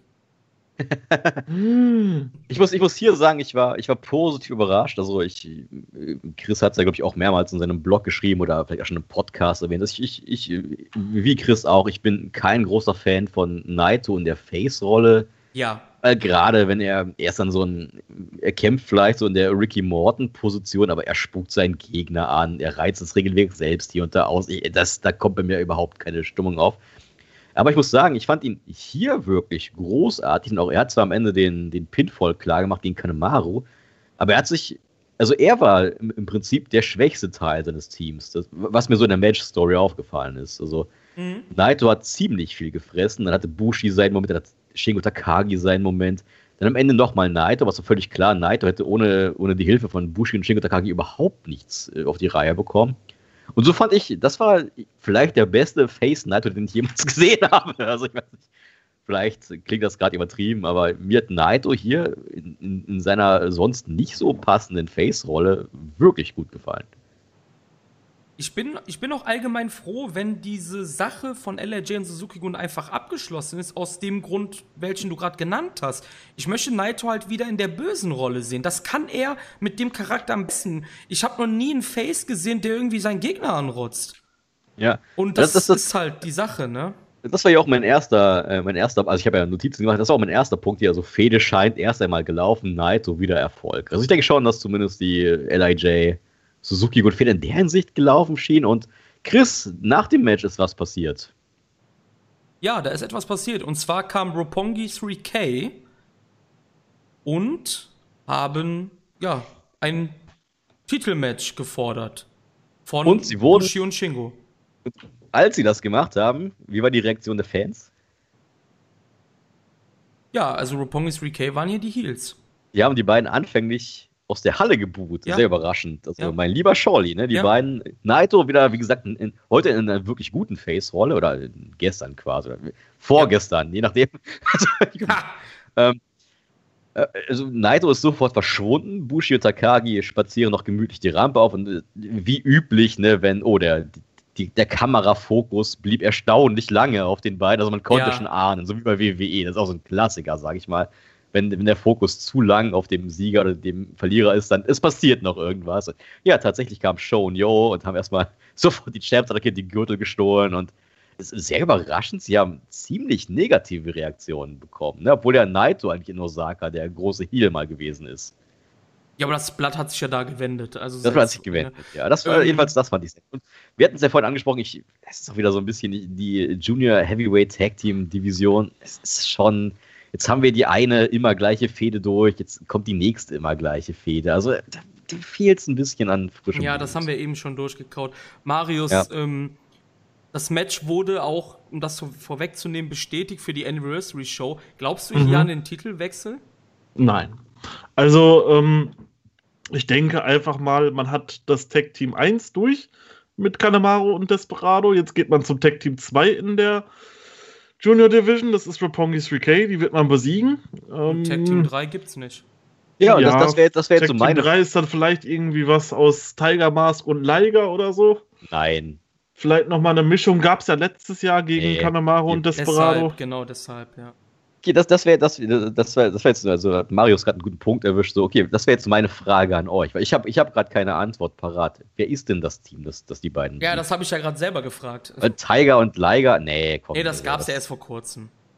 Ja, und Tiger hat auch jetzt, jetzt die Chance erstmal, äh, das, da, auch da kommen wir noch gleich drauf, aber Ja. wer, wer, wer, ist, wer ist denn das Team, das äh, Ich weiß es nicht. Und Hm, Bushi besiegt? Ich gute weiß Frage. es nicht. Ich weiß es nicht. Ich Okay. weiß es absolut nicht. Also, ja. Ich weiß es nicht. Ich habe es ja gerade selber gefragt. Ich, ich sehe keinen. Ich Ja. sehe keinen einzigen. Also, ich will jetzt nicht noch nach. Also, also gut, wir haben, wir haben ja demnächst gibt es ja auch wieder das BOSJ. Also ich glaube, wenn das, wenn die Ja, Titelmatches dann ja. durch sind, dann ist ja eh erstmal Ruhe. Und ich denke, da Ja. baut man was auf, ja. apropos, gerade etwas nicht ganz so super spannende Tag-Teams. Wir haben jetzt ein sehr spannendes Match danach gehabt. Ja, sehr, sehr spannend, denn Yujiro Takahashi und Chase Owens haben Tomoaki Honma und Yoshihashi besiegt. Ich höre Es, es war, Applaus. es war, also es war, es war so spannend, wie es klingt. Und äh, was man der Osaka-Crowd ja immer zugestehen kann, die ist immer da eigentlich. Ne? Also Ja, selbst in den Undercard-Matches, das Publikum war richtig bei der Sache. Also da wurde alles gefeiert. Was wurde nicht gefeiert? Dieses Match. Es gab einfach nichts zu feiern. Ja. Es war öde Mid-Card-Action. Es, es stand nichts auf dem Spiel. Honma und Yoshihashi, das ist einfach kein spannendes Team. Yujiro und Chase ist auch kein spannendes Team. Und das Einzige, was ich jetzt interessant fand, war, dass Honma, wenn er sogar von, von Chase Owens gepinnt wird nach dem Package Piledriver, dann ist völlig klar, mit Honma, das war's endgültig. Honma ist weg vom Fenster, ja. Honma ist weg. Also, Ich, ich mag Chase Owens, aber wenn, wenn Honma von Chase Owens gepinnt wird, dann ist klar, das, das ist vorbei. Honma ist weg. Kann man so sagen, ja. Ähm, ich, ich möchte sagen, dass das Beste an dem Match eigentlich Peter war. Ja. Ähm, Schöner Po ist immer gut. ja, Das, Marius. da bin ich, da bin ich, da bin ich schön, dass es immer noch äh, angenehmen Sexismus bei New Japan gibt. Marius, äh, Frauen sind da schön auszusehen, fertig. willst du noch was dazu sagen? Ähm, ich finde es gut, dass ähm, Chase Owens pinnen durfte. Ja, denke denk ich Ja, auch, auf jeden Fall, ja. Er hat ja gerade, glaube ich, einen Zweijahresvertrag, war das unterschrieben bei der Liga und ähm, war auch sehr, ist auch sehr beliebt bei Liga, meine ich. Das war. Ist, ist auf jeden Fall der Einzige, der noch aus der NWA-Kooperation damals übrig Ja, ist. genau. Ja. Und Mit Chase Big Daddy Owens. Yam Yam und wen es dann halt damals noch Ach, alles hör gab. auf jetzt. Ganz schrecklich. Okay. so, sorry, ich, wir sind jetzt Marius ins Wort gefallen. Äh, Wie gesagt, warum nicht? Also Chase Owens, ich, ähm, ja, der wird halt auch so ein bisschen, ja, runtergehalten, so ein bisschen wie so ein Toa Hinare, so, der Ja. macht die Undercard-Matches mit Yujiro. Ja. Vielleicht wäre da auch mal, jetzt wo die Division sehr klein ist, ähm, ein US Championship-Match gegen Juice Robinson, vielleicht mal keine schlechte Idee.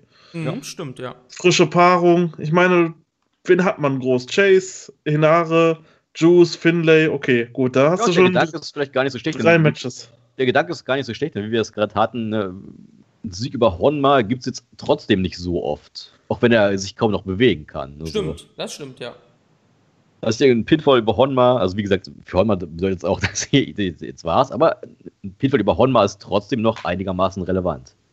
Ja, Ja. das stimmt. Auch wenn, auch wenn er wirklich nichts mehr kann. Also er kann sich kaum noch bewegen. Also, aber ja, trotzdem, niemand besiegt mal eben Honma einfach so. Ähm, ja, um das abzuschließen, Chase Owens um die US Championship fände ich echt gar nicht so schlecht, Marius. Fände ich genial, finde ich einen Ja. sehr coolen Gedanken. Kam ich selbst nicht drauf, ich finde, das, das wäre fantastisch, ja. Ja. Ähm, kommen wir zum nächsten Ereignis. Auch, auch ich muss, ich muss noch mal ganz kurz Ja, sagen, ich finde find auch natürlich, Chase Owens natürlich. unfassbar unterhaltsam, wenn, wann immer er rauskommt, wie er erstmal irgendwas in das Mikro von Kevin Kelly brüllt. Ja. Ich finde das sehr lustig. Wie, wie, er immer, wie er immer irgendeine Schote parat hat. Und auch als er damals, ich, ich weiß nicht mehr wann das war, vor, als er von, ich glaube bei der Tag League oder sowas, als er so ab und zu mal den, den, den Gastkommentator gemacht, ich fand Chase Owens war charismatisch as fuck. Ja, also der Junge, der hat auf jeden Fall was drauf. Also es Es, ko- es kommt nicht ganz so rüber in den. Matches, Ja, aber genau. Chase Owens ist ein, ein ziemlich cooler Typ. auf jeden ich. Fall, ja. Und ein großartiger Arbeiter, das dürfen wir auch nicht vergessen. Sehr großer Arbeiter, ja. Ja. Jetzt aber, nächstes Ereignis. Ibutan, Kota Ibushi kam heraus und sagte, er bleibt bei New Japan, er ist beim New Japan Cup dabei und, dann hatte Joel Abraham vom Super J-Cast live gesagt in seiner Show, dass Ibushi einen Zwei-Jahres-Vertrag mit New Japan unterschrieben hat. Und wir alle wissen, dass Kota Ibushi niemals Verträge unterschreibt. Zumindest keine festen. Und Ja, aber dann- anscheinend ist es passiert. Ja. Kota Ibushi hat bei New Japan unterschrieben. ja. Marius? Also erstmal richtig geil. Ich finde es echt gut, dass er da nicht jetzt Kenny folgt. Das war ja auch im Raum, dass ähm, er eventuell auch nach seiner Verletzung, er ist ja Freelancer, er hätte es ja machen können, äh, zum Beispiel zu AEW gehen. Ich finde es gut, dass er diesen Weg nicht einschlägt und dass er New Japan die Treue hält. Ähm, ich, das mit dem Vertrag hat mich natürlich selber auch überrascht, als ich das gelesen habe. Okay. Ähm, ja, vielleicht kam es auch daraus. New Japan hat ihnen sehr viel Vertrauen geschenkt. Sie haben ihm das G1-Finale gegeben. Gut, das hat er jetzt nicht gewonnen, aber äh, man hat ihm außerordentlich gutes Showing dort gegeben. Man hat ihm ein klasse Match, den Opener bei Wrestle Kingdom gegeben, der richtig abgerissen hat. Zwischenzeitlich auch ein Titel. Das muss man halt auch dazu sagen, als Freelancer, der halt jederzeit weg sein kann, wenn er möchte. Ja. Ähm, und da war es jetzt vielleicht auch die logische Konsequenz. New Japan hat jetzt viele Leute weniger, die sie bezahlen müssen. Und dann vielleicht, ja, hier Kota Ibushi, wir legen noch einen Schein drauf, äh, du bekommst weiter gute Showing, wie sieht's aus, wir wollen weiter mit dir planen. Und dann hat ein Kota Ibushi vielleicht auch gesagt, okay, ich bin jetzt halt auch schon Mitte 30, vielleicht wird es jetzt auch für mich Zeit, mich ein bisschen finanziell abzusichern. Und dann hat das vielleicht angenommen. Also das wären jetzt so meine Gedankengänge. Aber ich finde das super genial. Ich finde, Kota Ibushi ist einer der, ja, Top-Leute im, im New Japan-Roster, auch der Top-Leute weltweit. Es macht einfach Spaß, dem beim Wrestling zuzusehen. Für mich einer, äh, vielleicht neben Naito und Okada aktuell so das beste Gesamtpaket, was New Japan für mich im Endeffekt zu bieten hat.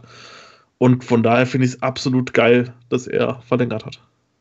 Ja, volle Zustimmung. Ich fand es auch interessant, dass er wurde ja, na, also er, er, er ja danach nochmal der Presse zur Verfügung und wurde ja dann logischerweise darauf angesprochen, hey, wie, wie, wie steht's denn mit deiner Beziehung zu, zu Kenny Omega gerade? Und Ibushi meinte wirklich, ja, ich habe an ihn schon eine Weile nicht mehr gedacht. Also ich bin Mhm. jetzt hier, ich, ich habe jetzt hier meine Zelte aufgeschlagen und ich bleibe jetzt hier. Und einer der Gründe, warum äh, Kenny Omega, äh, nicht Kenny Omega, sondern Kota Ibushi jetzt bei New Japan aufgeschlagen ist oder unter- unterschrieben hat, ist gar nicht so spektakulär, wie man das, wie man das vielleicht annehmen kann. Aber auch Kota Ibushi hat gerade in Japan eine Trainingsschule eröffnet und das ist auf jeden Fall eine, eine, eine große Sache für ihn und auch vielleicht sogar der Hauptgrund dafür, dass er in Japan bleibt, statt Kenny Omega zu AEW zu folgen. Ja, also Äh, Also ansonsten, meine Website heißt kamigoi.de, also ich glaube, ich muss jetzt auch nicht erzählen, dass ich Kota Ibushi ganz gern habe. aber nur ein bisschen, aber nur ein Äh, bisschen. vielleicht. Genau, nur so ein bisschen. ähm, ja, kommen wir zum nächsten Match. Guerrillas of Destiny haben Togi Makabe und Toruyano besiegt. Man kann einfach sagen, ich glaube, die Guerrillas, und es wurde sogar jetzt mittlerweile auch bestätigt, ja. haben das nächste Titelmatch dann gegen Evil und Sanada inne. Ja. Ja. Was Bad sagst du zum Match, Chris? Der Bad Boy ist da. Der Bad Boy ist wieder zurück, ganz dann. Ähm, ja, ich fand es jetzt gar nicht so schlecht, war auch relativ kurz, also, ne, relativ kurz. Und ich finde, ähm, Jano und die Guerillas, das passt irgendwie immer. Das sind immer, ja, ja, sind immer unterhaltsame Momente, kann man sagen. Ja, Jado war dann ja auch noch involviert. Ist halt Standard, sage ich jetzt mal, mit Jado. Fand's aber jetzt nicht so schlecht. Ich bin jetzt nicht so gut beim Flöckchen vergeben. Da habe ich immer meine Probleme. Ich fand's solide, ich fand's solide. Marius, was sagst du zu dem Match? Äh, das Match habe ich, wie gesagt, nicht gesehen. Ich habe erst danach geschaut, aber ah, vielleicht, okay, okay. vielleicht nochmal anzumerken, äh, vorher war ja die Road to Osaka Show, da gab es ja das ähm, Bullet Club Elimination Match gegen ähm, ja, diverse Wrestler, Taguchi, Tanahashi, Okada etc. Und, wer hat ähm, gewonnen? Das war der Bullet Club, mhm. wer, die wer, gewonnen haben. Äh, Jay White. Oh, okay. Und ähm, da gab es ja dann den Heel-Turn, was wir schon eben angesprochen ja. hatten, von, von Tamatonga, dann ja, genau. auch so ein, vielleicht so ein bisschen blöd gemacht. Ähm, Toruyano liegt auf dem Boden und Tangaloa gibt ihm den Kendo-Stick und sagt, schlag drauf ein und er wirft den Kendo-Stick weg, sagt, nein, das mache ich nicht, ich bin Good Guy. Und dann zwei Minuten später gibt ihm Tangaloa wieder den Kendo-Stick und er prügelt halt einfach ja. alles, was er sich so angespart hat, angestaut hat prügelt er einfach alles raus. Er kloppt auf die Young Lions ein, kloppt auf Jano ein, kloppt auf jeden ein.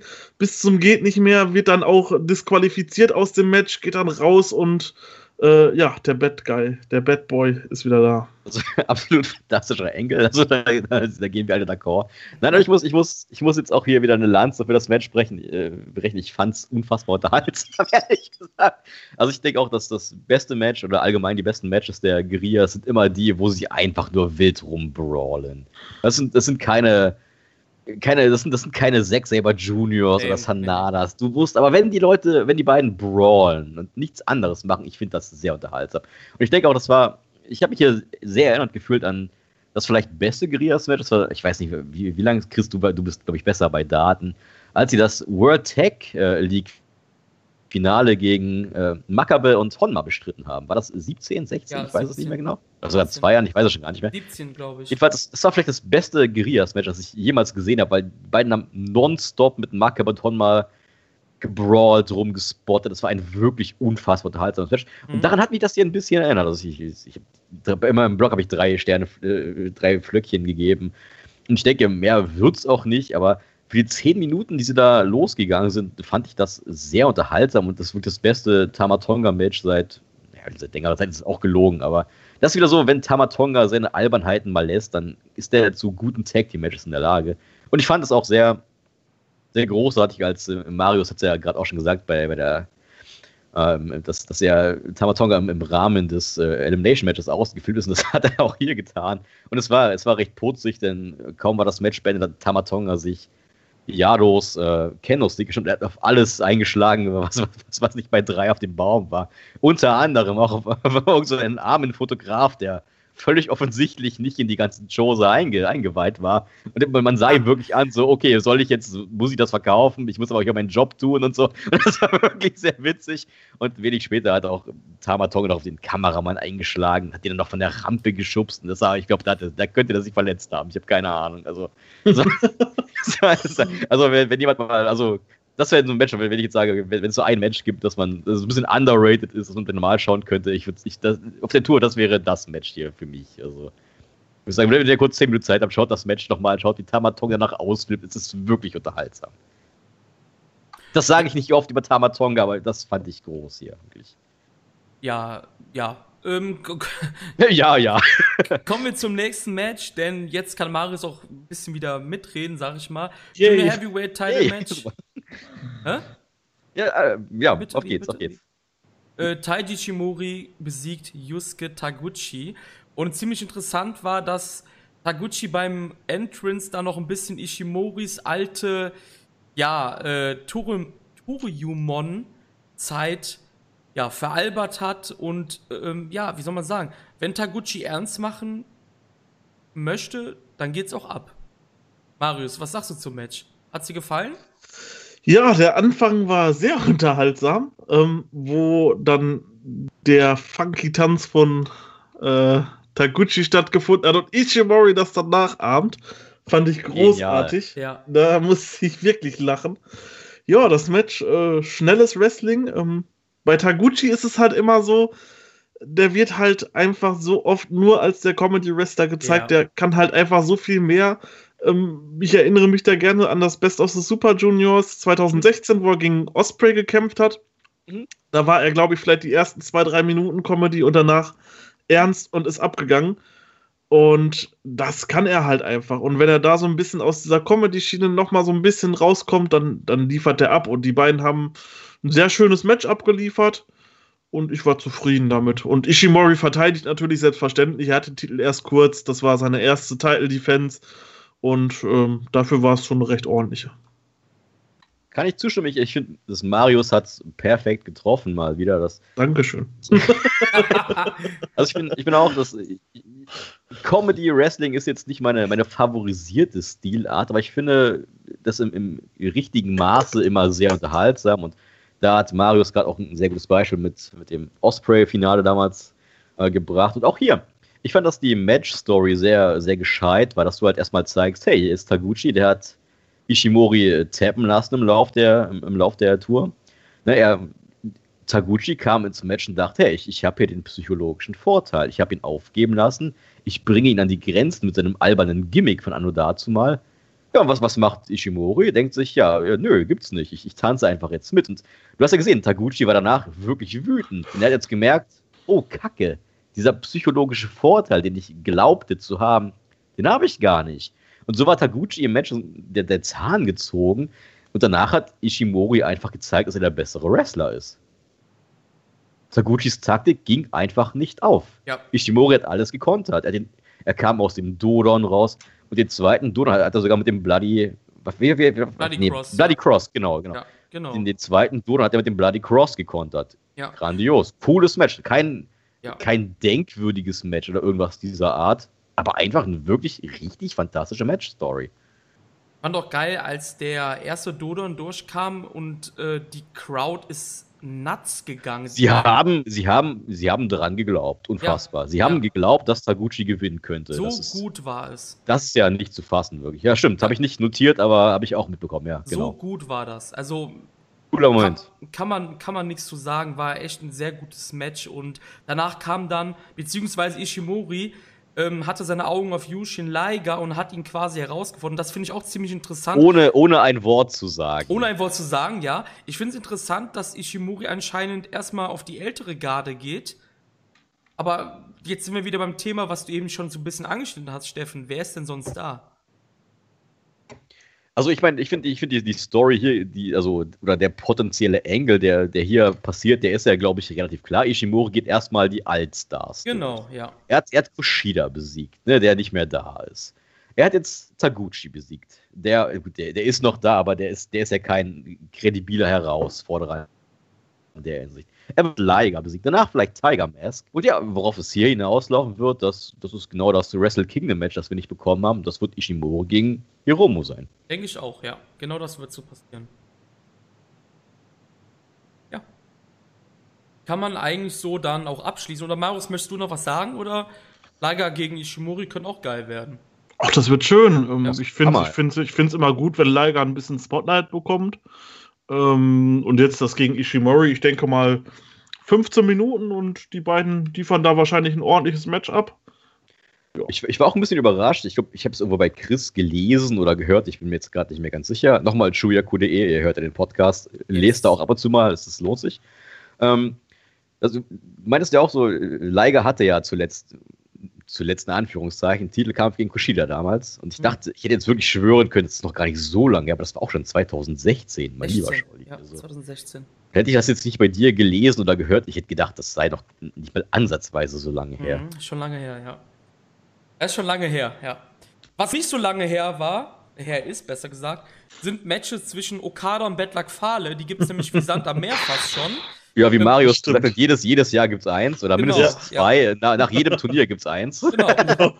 es war jetzt das siebte Aufeinandertreffen der beiden und Ach, schau an. Okada hat Fale besiegt. Also gefühlt war es das 27. Ich, Genau, ja. Aber ganz ehrlich, das Match war gut. Fale Jo. mit Okada, Fale mit Tanahashi läuft. Es läuft. Marius, Ich- wie fandst du oder Steffen, möchtest du anfangen? Ich, ich, ich habe jetzt nicht mehr so viel zu sagen. Also wir, haben ja, wir hatten ja schon die, die Causa gehabt, dass mir Farley als Nummer zwei vom Bullet Ja. Club ein bisschen zu, zu schwach auf der Brust ist. Ich fand's, also ich habe hier so zwei Takeaways. Ich weiß mal, ich, Farley hat ja offensichtlich abgenommen, der ist merklich schmaler geworden. Aber seine Kondition hat irgendwie, irgendwie gleichermaßen Ja. nachgelachen. Also der Ja. kommt die Rampe runter, schwitzt schon wie ein Schwein. Ja. Das ganze Match war mit ständigen Pausen gefüllt. Das Okada feiert hier mal sehr lang oder wird hier mal attackiert oder es hält hier mal überlang außerhalb des Regens. Also es war wirklich wie, so- wie so ein Match. So, es gibt eine Minute Kampf, dann gibt es eine Minute Pause, Minute Kampf, Minute Pause. Das hat sich so wirklich beständig abgewechselt. Das fand ich sehr überraschend. Ähm, oder nicht überraschend, aber ich hatte Fahle doch ein bisschen agiler in Erinnerung und jetzt gerade mit dem Gewichtsverlust hätte ich gedacht, dass der dass, das der, dass der arme Kerl ein bisschen, ein bisschen schneller agieren kann, aber das ist ja gar nicht mehr der Fall gewesen. Nee, Und was ich auf jeden Fall sehr cool fand, auch mehrmals zurückspulen musste, wie Yoshihashi die Rampe runterrennt. Also Ja. ich, ich habe ich hab Tränen gelacht. Also auch, auch wie, er, wie, er, also wie, wie ein Schatten in der Nacht auf die Rampe gesprungen kommt, wenn ihr das, wenn, wenn ihr das nochmal seht, also das ist, also noch bevor er übervorsichtig die Rampe runterrennt, wie er einfach nur drauf springt. Das war großartig. Also ich habe ich hab wirklich Tränen gelacht vorhin. Was auch hier war, wie beim vorherigen Match bei Taguchi, als die Grenade kam, Osaka Ja. hat den Atem angehalten. Ja, stimmt, stimmt. Also, das muss man auch sagen. Ähm, und was man auch noch sagen muss, Fale sah aus wie ein dicker Devon, oder? Gar nicht, gar nicht, gar nicht schlecht. Ja, Oder? nee, stimmt. Ja, ja, doch. doch Sah doch, aus doch. wie Devon Dudley mit ein bisschen mehr auf den Rippen, ne? dass Devon Daly halt fünfmal so schnell wresteln konnte, ne? Ja, ja. Fahrrad sah aus wie jemand, der, der fünf Devons gegessen hat vor dem Kampf. Marius, wie fandst du das Match? Ja, ich muss erstmal sagen, Gott sei Dank ist äh, Dommys ähm, ja, Tipp im, im Preview nicht eingegangen, worüber er fünf Minuten erzählt hat, dass Farley Okada hier clean besiegt. Ja, oh ja, Gott. Das ist, oh. so, das ist zum Glück der, nicht der so Gedanke gekommen. bringt mir schon Kopfschmerzen. Ja, der hat sich ja vertan. Also, Genau. er meinte ja das Tag-Team-Match Oh. und hat aber irgendwie die ganze Zeit über das Singles-Match geredet. Ach, okay, okay. Und wir okay. waren halt schon dabei, was willst du noch machen? Okada Clownsschuhe anziehen ja, und ja, so. genau, ja. Also da muss ich erstmal sagen, zum Glück hat Farley hier nicht clean gewonnen. Ähm, ja, in der Dundee Boys Gedenkhose war echt lustig. Ähm, ja, aber auch so, als wie er schon eben sagte, als Farley die äh, Rampe runtergekommen ist, ich dachte, mein Gott, der hat echt abgenommen. Ja. Also wirklich. Ähm, ja, was gibt's noch zu sagen? Bei Yoshihashi dachte ich, als er eingegriffen ist, oh Gott, bitte stolper nicht. Wirklich, das war so genau die gleiche Szene und ich dachte so, nein, jetzt hilft der Okada wieder und bitte rutsch jetzt nicht aus. Das wäre echt. Das, das, hat ja, das hat ja schon wehgetan damals. Das hat ja, Ja, damals ja, schon ja. mit Ach, diesem schrecklich, Pong schrecklich. und die Kamera geht da weg und du siehst ihn dann nur blutüberströmt und verkaufst das so, als wenn Jay White das gewesen wäre. ja, war grandios, ja. Das war echt, nee, aber ansonsten Okada verteidigt hier. Ähm, der Nearfall war wirklich, wirklich stark. Da habe Ja. ich auch ganz kurz den Atem angehalten und dachte, oh, Alter, da hat Okada echt äh, spät die Schulter hochgezogen. Mhm. Ähm, Ja. Das war krass. Ansonsten, ja, ich würde sagen, eins der besseren Fali Okada-Matches. Ja, sie haben, sie haben jetzt nicht so ultimativ gut vorgelegt, aber ja doch, das kann man, das kann man so sagen. Weil, aber jetzt nicht, nicht, weil Farley besser geworden ist, einfach weil Okada besser geworden Ja, ist. genau, richtig. Ähm, ja, kommen wir zu den besseren Leuten an dem Abend. Die IWGP Heavyweight Championship wurde verteidigt. Hiroshi Tanahashi gegen Switchblade Jay White. Ja, Chris, leg mal los. Ich hatte das getippt. Von Anfang an. Nach Wrestle Kingdom schon im Podcast habe ich gesagt, dass Jay White hier und heute den Titel holen wird. Muss aber dazu auch sagen, es ist immer ein bisschen fies, wenn man im Preview vor der ersten Road 2 Show aufnimmt, was wir ja getan haben. Da habe ich auch weiterhin an Jay White festgehalten. Irgendwann habe ich gedacht, Jungs, der holt hier jedes Match, das ist doch zu übertrieben, aber sie haben es durchgezogen. Ähm, ich fand, das Match war fantastisch. Ich würde sogar sagen, jetzt muss ich, jetzt muss ich aufpassen, ob, ja, war, war es das beste Match der beiden bisher? Ich würde sagen, ja. Ja. Also von den vier Ja. Matches bisher, die die beiden hatten, war es Ja, das war's. beste Match. Also ja, auf jeden, also, ja, ja, auf jeden Fall würde ich nicht sagen, aber ja, es war's. Ähm, hat mir sehr gut gefallen. Drei, dreieinhalb Minuten ging's, glaube ich. Und ich muss sagen, als auf einmal der Ringsprecher sagte, es sind 20 und dann 30 Minuten um, es hat sich nicht so angefühlt. Hm? Ähm, schön war, wie die Match-Story war. Es geht aufs Knie, es geht auf den TTO, aber Tanashi kann es auch. Der Texas Clover Leaf ist genauso gefährlich wie der TTO wahrscheinlich. Und am Ende feuert Tanahashi wirklich alles raus. Die Sling Blades etc. pp. Die Dragon Suplex. Sling Blade sogar als Konter zum Blade Runner, was ich sehr cool fand. Ja, und dann soll der Highfly Flow folgen und Jay White kontert ihn aus In der Luft. Ja. zum Blade unfassbar. Runner. Richtig cool, ja. Jay White wurde damit der jüngste IWGP-Champion, also als Ausländer, als, ja, als Gaijin, ja. Der jüngste Ja, Gaijin-Champion ist das, glaube ich, jetzt, ja. Ich, ich, fand, ich fand auch sehr unterhaltsam, wie, wie Jay White so erst die größte Großfresse der Promotion, wo sogar er sah die, die, die Minute danach aus, so okay, sogar ich muss, Ja. sogar ich muss kurz durchatmen, sogar ich kann das gerade nicht fassen, wie mir Ja. das gelungen ist. ja. Allgemein, also ich muss, ich habe, glaube ich, in meinem in den letzten zwei, drei Jahren so viele positive Worte über, über Jay White verloren. Ich bin schon ein bisschen müde des, des Ganzen, muss ich gestehen. Also ich bin ein großer Jay White-Fan, seitdem er schon die, die Finlay, den, den Finlay-Engel hatte, dass er als Young Lion schon David Finlay ständig besiegte, dass er als Young Lion schon immer besser war als alle anderen, dass er bei Ring of Honor schon ziemlich deutlich nicht nur irgendein, äh, nicht nur irgendein Wrestler auf Exkursion, er, er war halt kein Topstar bei Ring of Honor, aber er war auch kein Jobber, sage ich Ja. mal. Ne? Auch wie er beim G1 Special damals schon Pinfalls geholt hat. Und ach, das war einfach alles, alles fantastisch. Und wirklich die einzige Phase, wo ich dachte, okay, Jay White, vielleicht wird es doch nicht was, war kurz nachdem er eben zurückgekehrt ist aus, aus seiner Exkursion. Als, als er doch ein bisschen aussah wie, ah, die Rolle passt mir so gar nicht. Und vielleicht auch hier ähnlich wie, wie Okada, als, als er damals gegen Genau, Yoshihashi zurückgekehrt ist. Oder Evil, wo auch das, ah, okay, Anfang, das sah sehr holprig aus. Die sind völlig, es ist völlig klar, die Jungs sind nicht, nicht so richtig konform d'accord mit ihrer Rolle. Aber Jay White dann schon wenige Monate nach der Rückkehr später, der war völlig drin.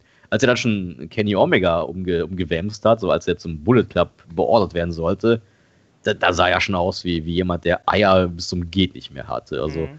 und ich denke, das war jetzt sicherlich nicht das, das beste IWGP Heavyweight Championship Match aller Zeiten oder auch nicht der Mhm. letzten Jahre. Aber es war ein wirklich emotionales, Ja. richtig gutes Match. Und mir gefällt es auch sehr, ich weiß nicht, ob das jemandem auffällt, aber ich finde, dass auch Jay White ähnlich wie Hiroshi Tanahashi wrestelt. So im Stil von, ja klar, also man merkt schon, es gibt immer mal so Pausen, wo man denkt, okay, Ja. Jay White, du könntest gerade noch ein bisschen was machen. Aber du merkst gleichzeitig, der ist nicht so ein, Spot-Monkey oder ein- das klingt jetzt zu negativ, aber so ein sehr spottiger Wrestler wie Kenny Omega oder wie Kota Ibushi. Sondern Jay White lässt sich sehr viel Zeit zwischen dem, was er macht. Und das Mhm. gefällt mir wirklich gut. Und Ähm, das ist für mich auch das, was Hiroshi Tanahashi ausmacht. Und das ist mir wirklich hier aufgefallen, dass Jay White, klar, der ist doch Welten unter Hiroshi Tanahashi. Keiner ist so gut für mich wie Hiroshi Tanahashi.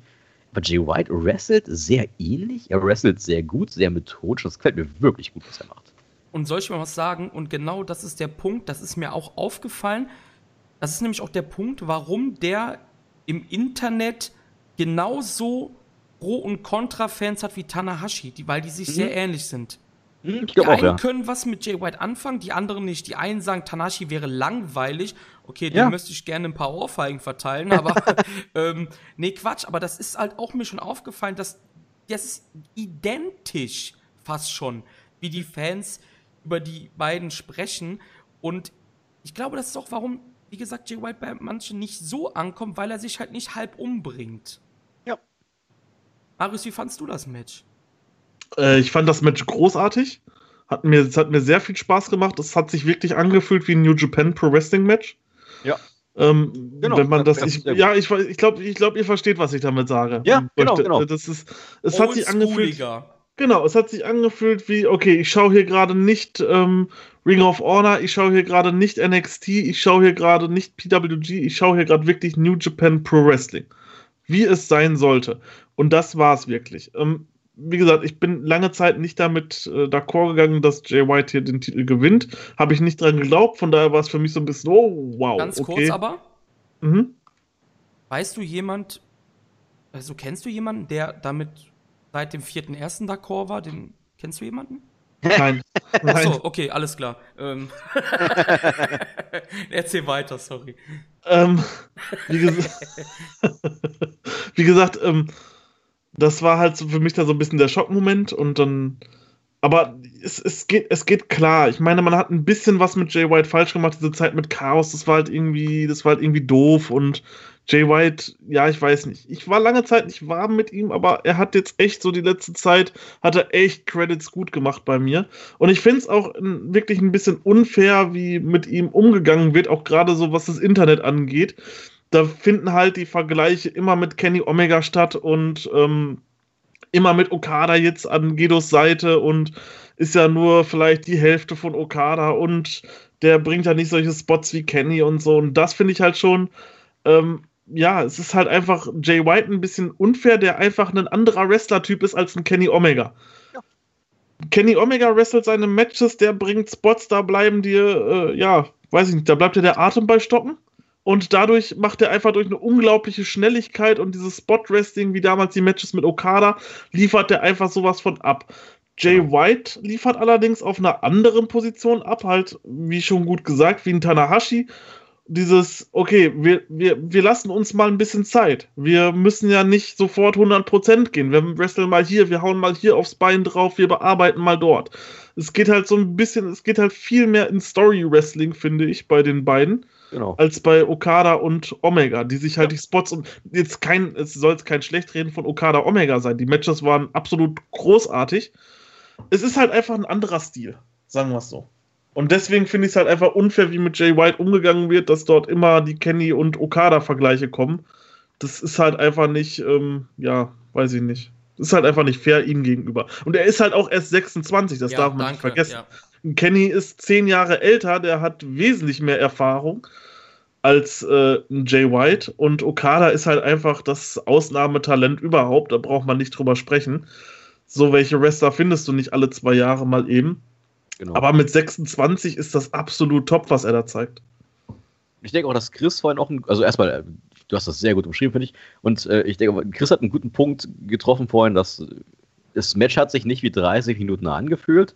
Und ich weiß nicht, wie es euch geht, aber für mich gibt es schon so IWGP Heavyweight Championship Matches, wo ich auch denke, so, ach Leute, also die da 40 Minuten und äh, es wird Muss nicht sein. manchmal wirkt es ein bisschen lang. Und ich hätte, ich hätte mir sogar hier vorstellen können, dass es vielleicht sogar noch 5 Minuten oder vielleicht sogar 10 Minuten kürzer ist, denn auch bei Wrestle Kingdom wurde ja schon äh, etabliert, dass wenn Jay White Blade Runner landet, ist es vorbei. Ja. So hätte Ja. ich mir hier sogar vorstellen können, dass das Match vielleicht sogar ein, ganzen, ein ganzes Stück kürzer geht, weil einfach klar ist, wenn, wenn Jay White seinen Finisher landet, dann ist Sense. Ähm, ja, auch wenn das ganze Fall. Drama um den TTO natürlich auch wieder sensationell Ja, war. auf jeden Fall. Auch- wie Tanahashi wieder, wie, wie damals aus dem Rainmaker, so tausend kreative äh, Finisher, oder nicht Finisher, also tausend kreative Konter hatte, Ja. so für den Blade Runner. Das, wie gesagt, gerade als, als er noch dann Sling Blade gekontert hat, also das fand ich alles grandios. Also ich glaube, das ist wieder so ein Match, ich glaube, je häufiger ich schaue, desto besser würde ich es wahrscheinlich finden. Weil die beiden haben perfekt auf ihren Matches äh, aufge, au- aufge, aufgearbeitet oder angesetzt und ich, das war Meister, meisterhafte Arbeit. Ähm, ich möchte noch was einwerfen. Ich finde auch die Entwicklung in der Story von Jay White grandios. Ihr müsst euch überlegen, der hat 2018 eigentlich immer nur gewonnen durch irgendwelche Cheatereien und Cheap äh, Roll-Ups etc. oder sowas. Ne, klar, er hat natürlich auch via Blade Runner gewonnen, aber ihr wisst doch, glaube ich, was ich meine. Ja, klar. 2019, er hat Okada clean besiegt und Tanahashi. Und auch hier gab es kurz Gedo, der eingegriffen hat, Ja, aber das war kein, das war, kein ja. großer Faktor fürs Genau. Finish zumindest. Genau, das, das wollte ich damit sagen. Also für mich ist es beides clean abgelaufen, in dem Sinne.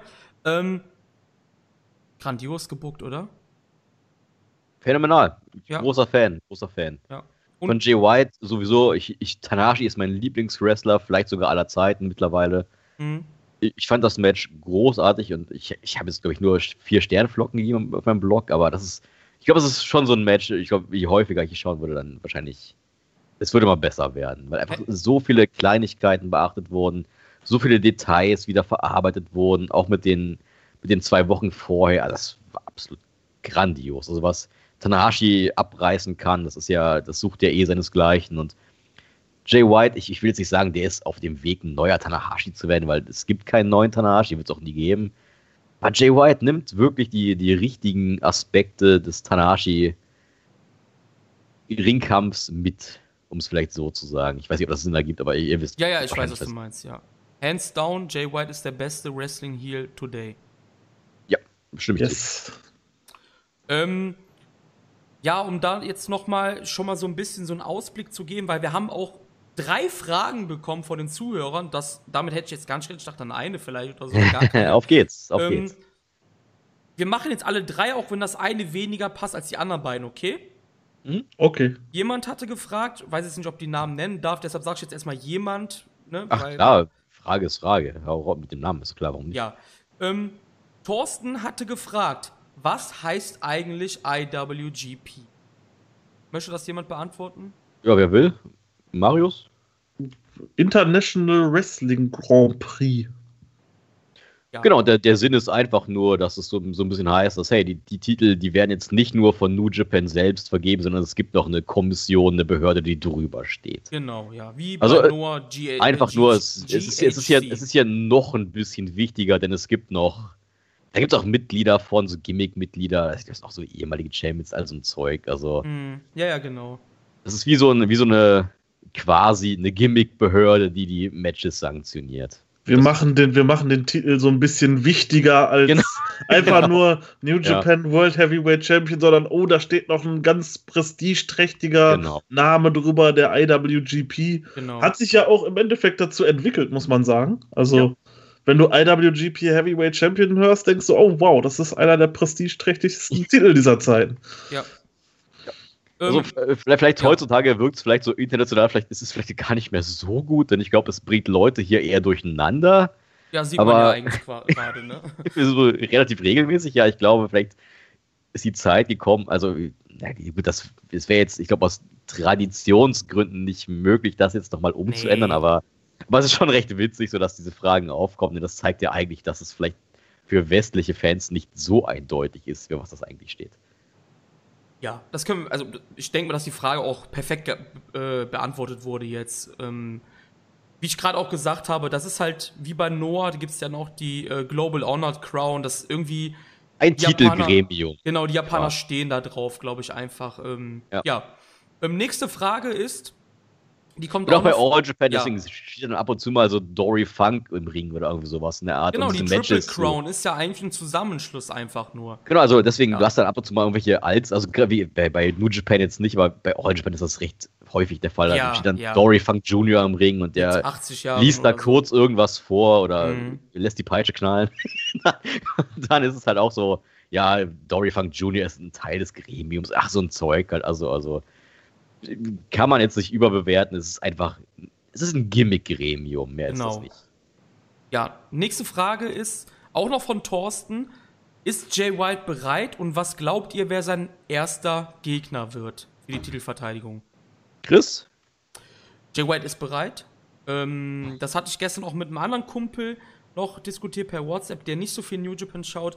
Wenn man in einem Grüße Jahr gehen raus an Seffi, an Seffi, genau, an Mischa, an Seffi, ähm, bis zum Karat. Ich bis zum. Karat, genau, da sehen wir uns auch. Ähm, wenn man in einem Jahr, also im Jahr 2018, Kenny Omega, Kazuchika Okada und Hiroshi Tanashi besiegt und 2019 das Jahr startet mit einem Clean-Sieg im Dome über Okada und jetzt mit dem Sieg über Tanashi, wie bereit willst du noch sein? Ja. Was Stimme glaubt zu. Ja, was glaubt ihr? 100% bereit. Ja, Nächste, definitiv. nächster Titelkampf, darauf kommen wir ja noch zu sprechen. Vielleicht nachher noch mal ganz kurz. Ja, Wahrscheinlich. das können wir auch gleich noch machen eigentlich, oder? Marius ist, ist Jay White bereit. Absolut. Also ich glaube, dass ähm, keiner gerade so bereit ist wie Jay White. Er hat die ja, ich würde sagen, drei der fünf Top-Leute der Liga schon alle besiegt, clean. Und das zeichnet sich schon aus. Und vielleicht so als kleiner Fun-Fact nebenbei: Ich schaue die Shows immer über den Amazon Fire TV Stick. Und hm. das hat halt so eine, das New Japan World hat halt da so eine andere Oberfläche, als es jetzt im Web ist. Mhm. Und ähm, da war halt die ganze Zeit immer so das Hintergrund, du hattest verschiedene Wrestler, dann war da halt ein Kenny Omega, ein Tanahashi und sowas, die dann halt so als Hintergrund waren. Dann irgendwann so mitten in der Show gestern Abend stürzt dieser Stick ab. Und ich dachte, was ist das? Okay, hab ihn neu gestartet. Und dann hat New Japan gerade die Oberfläche von dem Stick nach der Osaka Show geändert. Und jetzt sind auf einmal neben Okada, Tanahashi und Naito ein Jay White da. Und das heißt ja schon einiges, wenn du dann halt als Aushängeschild auf solchen Bildern bist, äh, neben den drei größten Aushängeschildern, weißt du, okay, da zählst du den Top 4 Leuten der Liga. Mhm. Ja, also sehr bereit, sollte das heißen. Das war nur eine Umschreibung. Ja, das war sehr schön auf jeden Fall. ähm, kaum, kaum zu verstehen, was du meinst. Ja. Letzte Frage, damit wir vielleicht wieder ein bisschen in die Zukunft schweifen können, dann, um die eine Frage ein bisschen kompliziert zu beantworten. Die letzte Frage kam von Dennis. Anscheinend sind Kenny und Hangman dieses Jahr nicht im G1. Wer könnte die beiden ersetzen? Das sind natürlich jetzt krasse Spekulationen, aber ich fange jetzt einfach mal an und werfe zwei Namen in den Raum, okay? Ja, es werden, so, glaube ich, bei allen die gleichen Namen sein. Weiß ich, Taichi also, und Osprey. Taichi und Osprey, genau, das wären jetzt auch meine Namen gewesen. Oder, oder halt Osprey, Taichi und dann halt noch, wenn ein anderer fehlt, Finlay oder sowas. Hinare. Aber ja, ich glaube eher, oder Hinare, ich glaube, dass Osprey dieses Jahr im G1 stehen wird. Hundertprozentig. Also ja. Osprey, ist, das ist keine Frage. Ja. Kurz und knapp beantwortet, oder? Ich glaube, mehr brauchen wir nicht sagen. Wir sind uns da einig, ja. oder, Jungs? Ja, also. Aber danke für die Fragen überhaupt. Damit habe ich echt gar nicht gerechnet, ehrlich gesagt. Gern mehr. Ziemlich cool auf jeden Fall. Gern ja, mehr gern auf mehr. jeden Fall. Egal, äh, egal, ob ich dabei bin oder nicht, aber gern mehr. Definitiv. Ich liebe das auch einfach zuzuhören, wie einfach so Fragen beantwortet werden und andere Leute diskutieren darüber. Das finde ich genial. Auf jeden Fall danke an Thorsten und Dennis für die Fragen. Ähm, sollen wir jetzt noch auf die, auch auf die ähm, New Japan Road Cards eingehen oder nur Anniversary und vielleicht, ja, was mit dem New Japan Cup sein könnte? Cup reicht, oder? Also müssen wir jetzt über den Rest so groß. Äh Eigentlich nicht, oder? Also Taiji Shimori kämpft gegen Liger im Ottawa äh, Gymnasium bei der Anniversary Show und Bushi und Takagi verteidigen gegen Shon Yo. Das haben wir gerade eben auch schon so ein bisschen, ähm, ja, thematisiert, sage ich jetzt mal um die Ecke. New Japan Cup fängt am 8.3. an Karat Freitag übrigens und mhm. äh, geht bis zum 24.03. Der Gewinner wird im Madison Square Garden gegen Jay White antreten. Jungs. Ja. Steffen, möchtest du vielleicht anfangen, ein bisschen was erzählen? Was, was glaubst du? Wer das sind die Favoriten? Wen glaubst du, wird Jay White im ähm, MSG begegnen? Also ganz interessant finde ich erstmal, dass Melzer da äh, äh in der letzten Woche oder äh, wir nehmen ja am 12. gerade auf, das kann ich glaube ich kurz sagen. Ja, klar. Melzer hat aktuell recht interessante Infos gedroppt, die sich auch darum gedreht haben, dass eben Kenny Omega weg ist und die Elite nicht mehr eingeplant ist. Und der Originalplan für den Madison Square Garden war, wie gesagt, laut Melzer, also macht daraus, was ihr wollt. Ne? Das, das war ein Plan, das muss nicht stimmen. Aber Melzer hat eine sehr gute Trefferquote, was New Japan angeht. Der Originalplan war, dass Kazuchika Okada gegen Kenny Omega am Main Event kämpft. Und laut Melzer ist jetzt auch nie eingeplant gewesen, dass Tanahashi im, im, im Dome den Titel gewinnt. Mhm. Und auch ist noch weniger eingeplant gewesen, dass Jay White jetzt schon Champion ist. Jay White ist quasi gerade einfach in die Rolle von Kenny Omega geschlüpft. Mhm. mhm. Als eben Top Guy Gene, der jetzt Champion ist. Also ich gehe ich geh fest davon aus, dass Jay White so oder so irgendwann Champion geworden wäre. Ja. Aber man kann anscheinend laut Melzer, wie gesagt, fest davon ausgehen, oder relativ fest davon ausgehen, je nachdem, wie gesagt, was sie aus der Melzer-Quelle macht, dass sehr wahrscheinlich noch Kenny Omega der Champion gewesen wäre und das alles jetzt eine Übergangslösung war. Melzer meint außerdem, dass die Favoriten für den New Japan Cup aktuell aus drei Namen bestehen. Ich glaube, jeder kann diese drei Namen eigentlich erahnen. Das sind Tetsuya Naito, das sind Kazuchika Okada und, und das sind auch, ne, das ist nicht Tanahashi, aber das ist Kota Ibushi. Mhm. Das sind wohl gerade so die drei großen Namen, die gehandelt werden.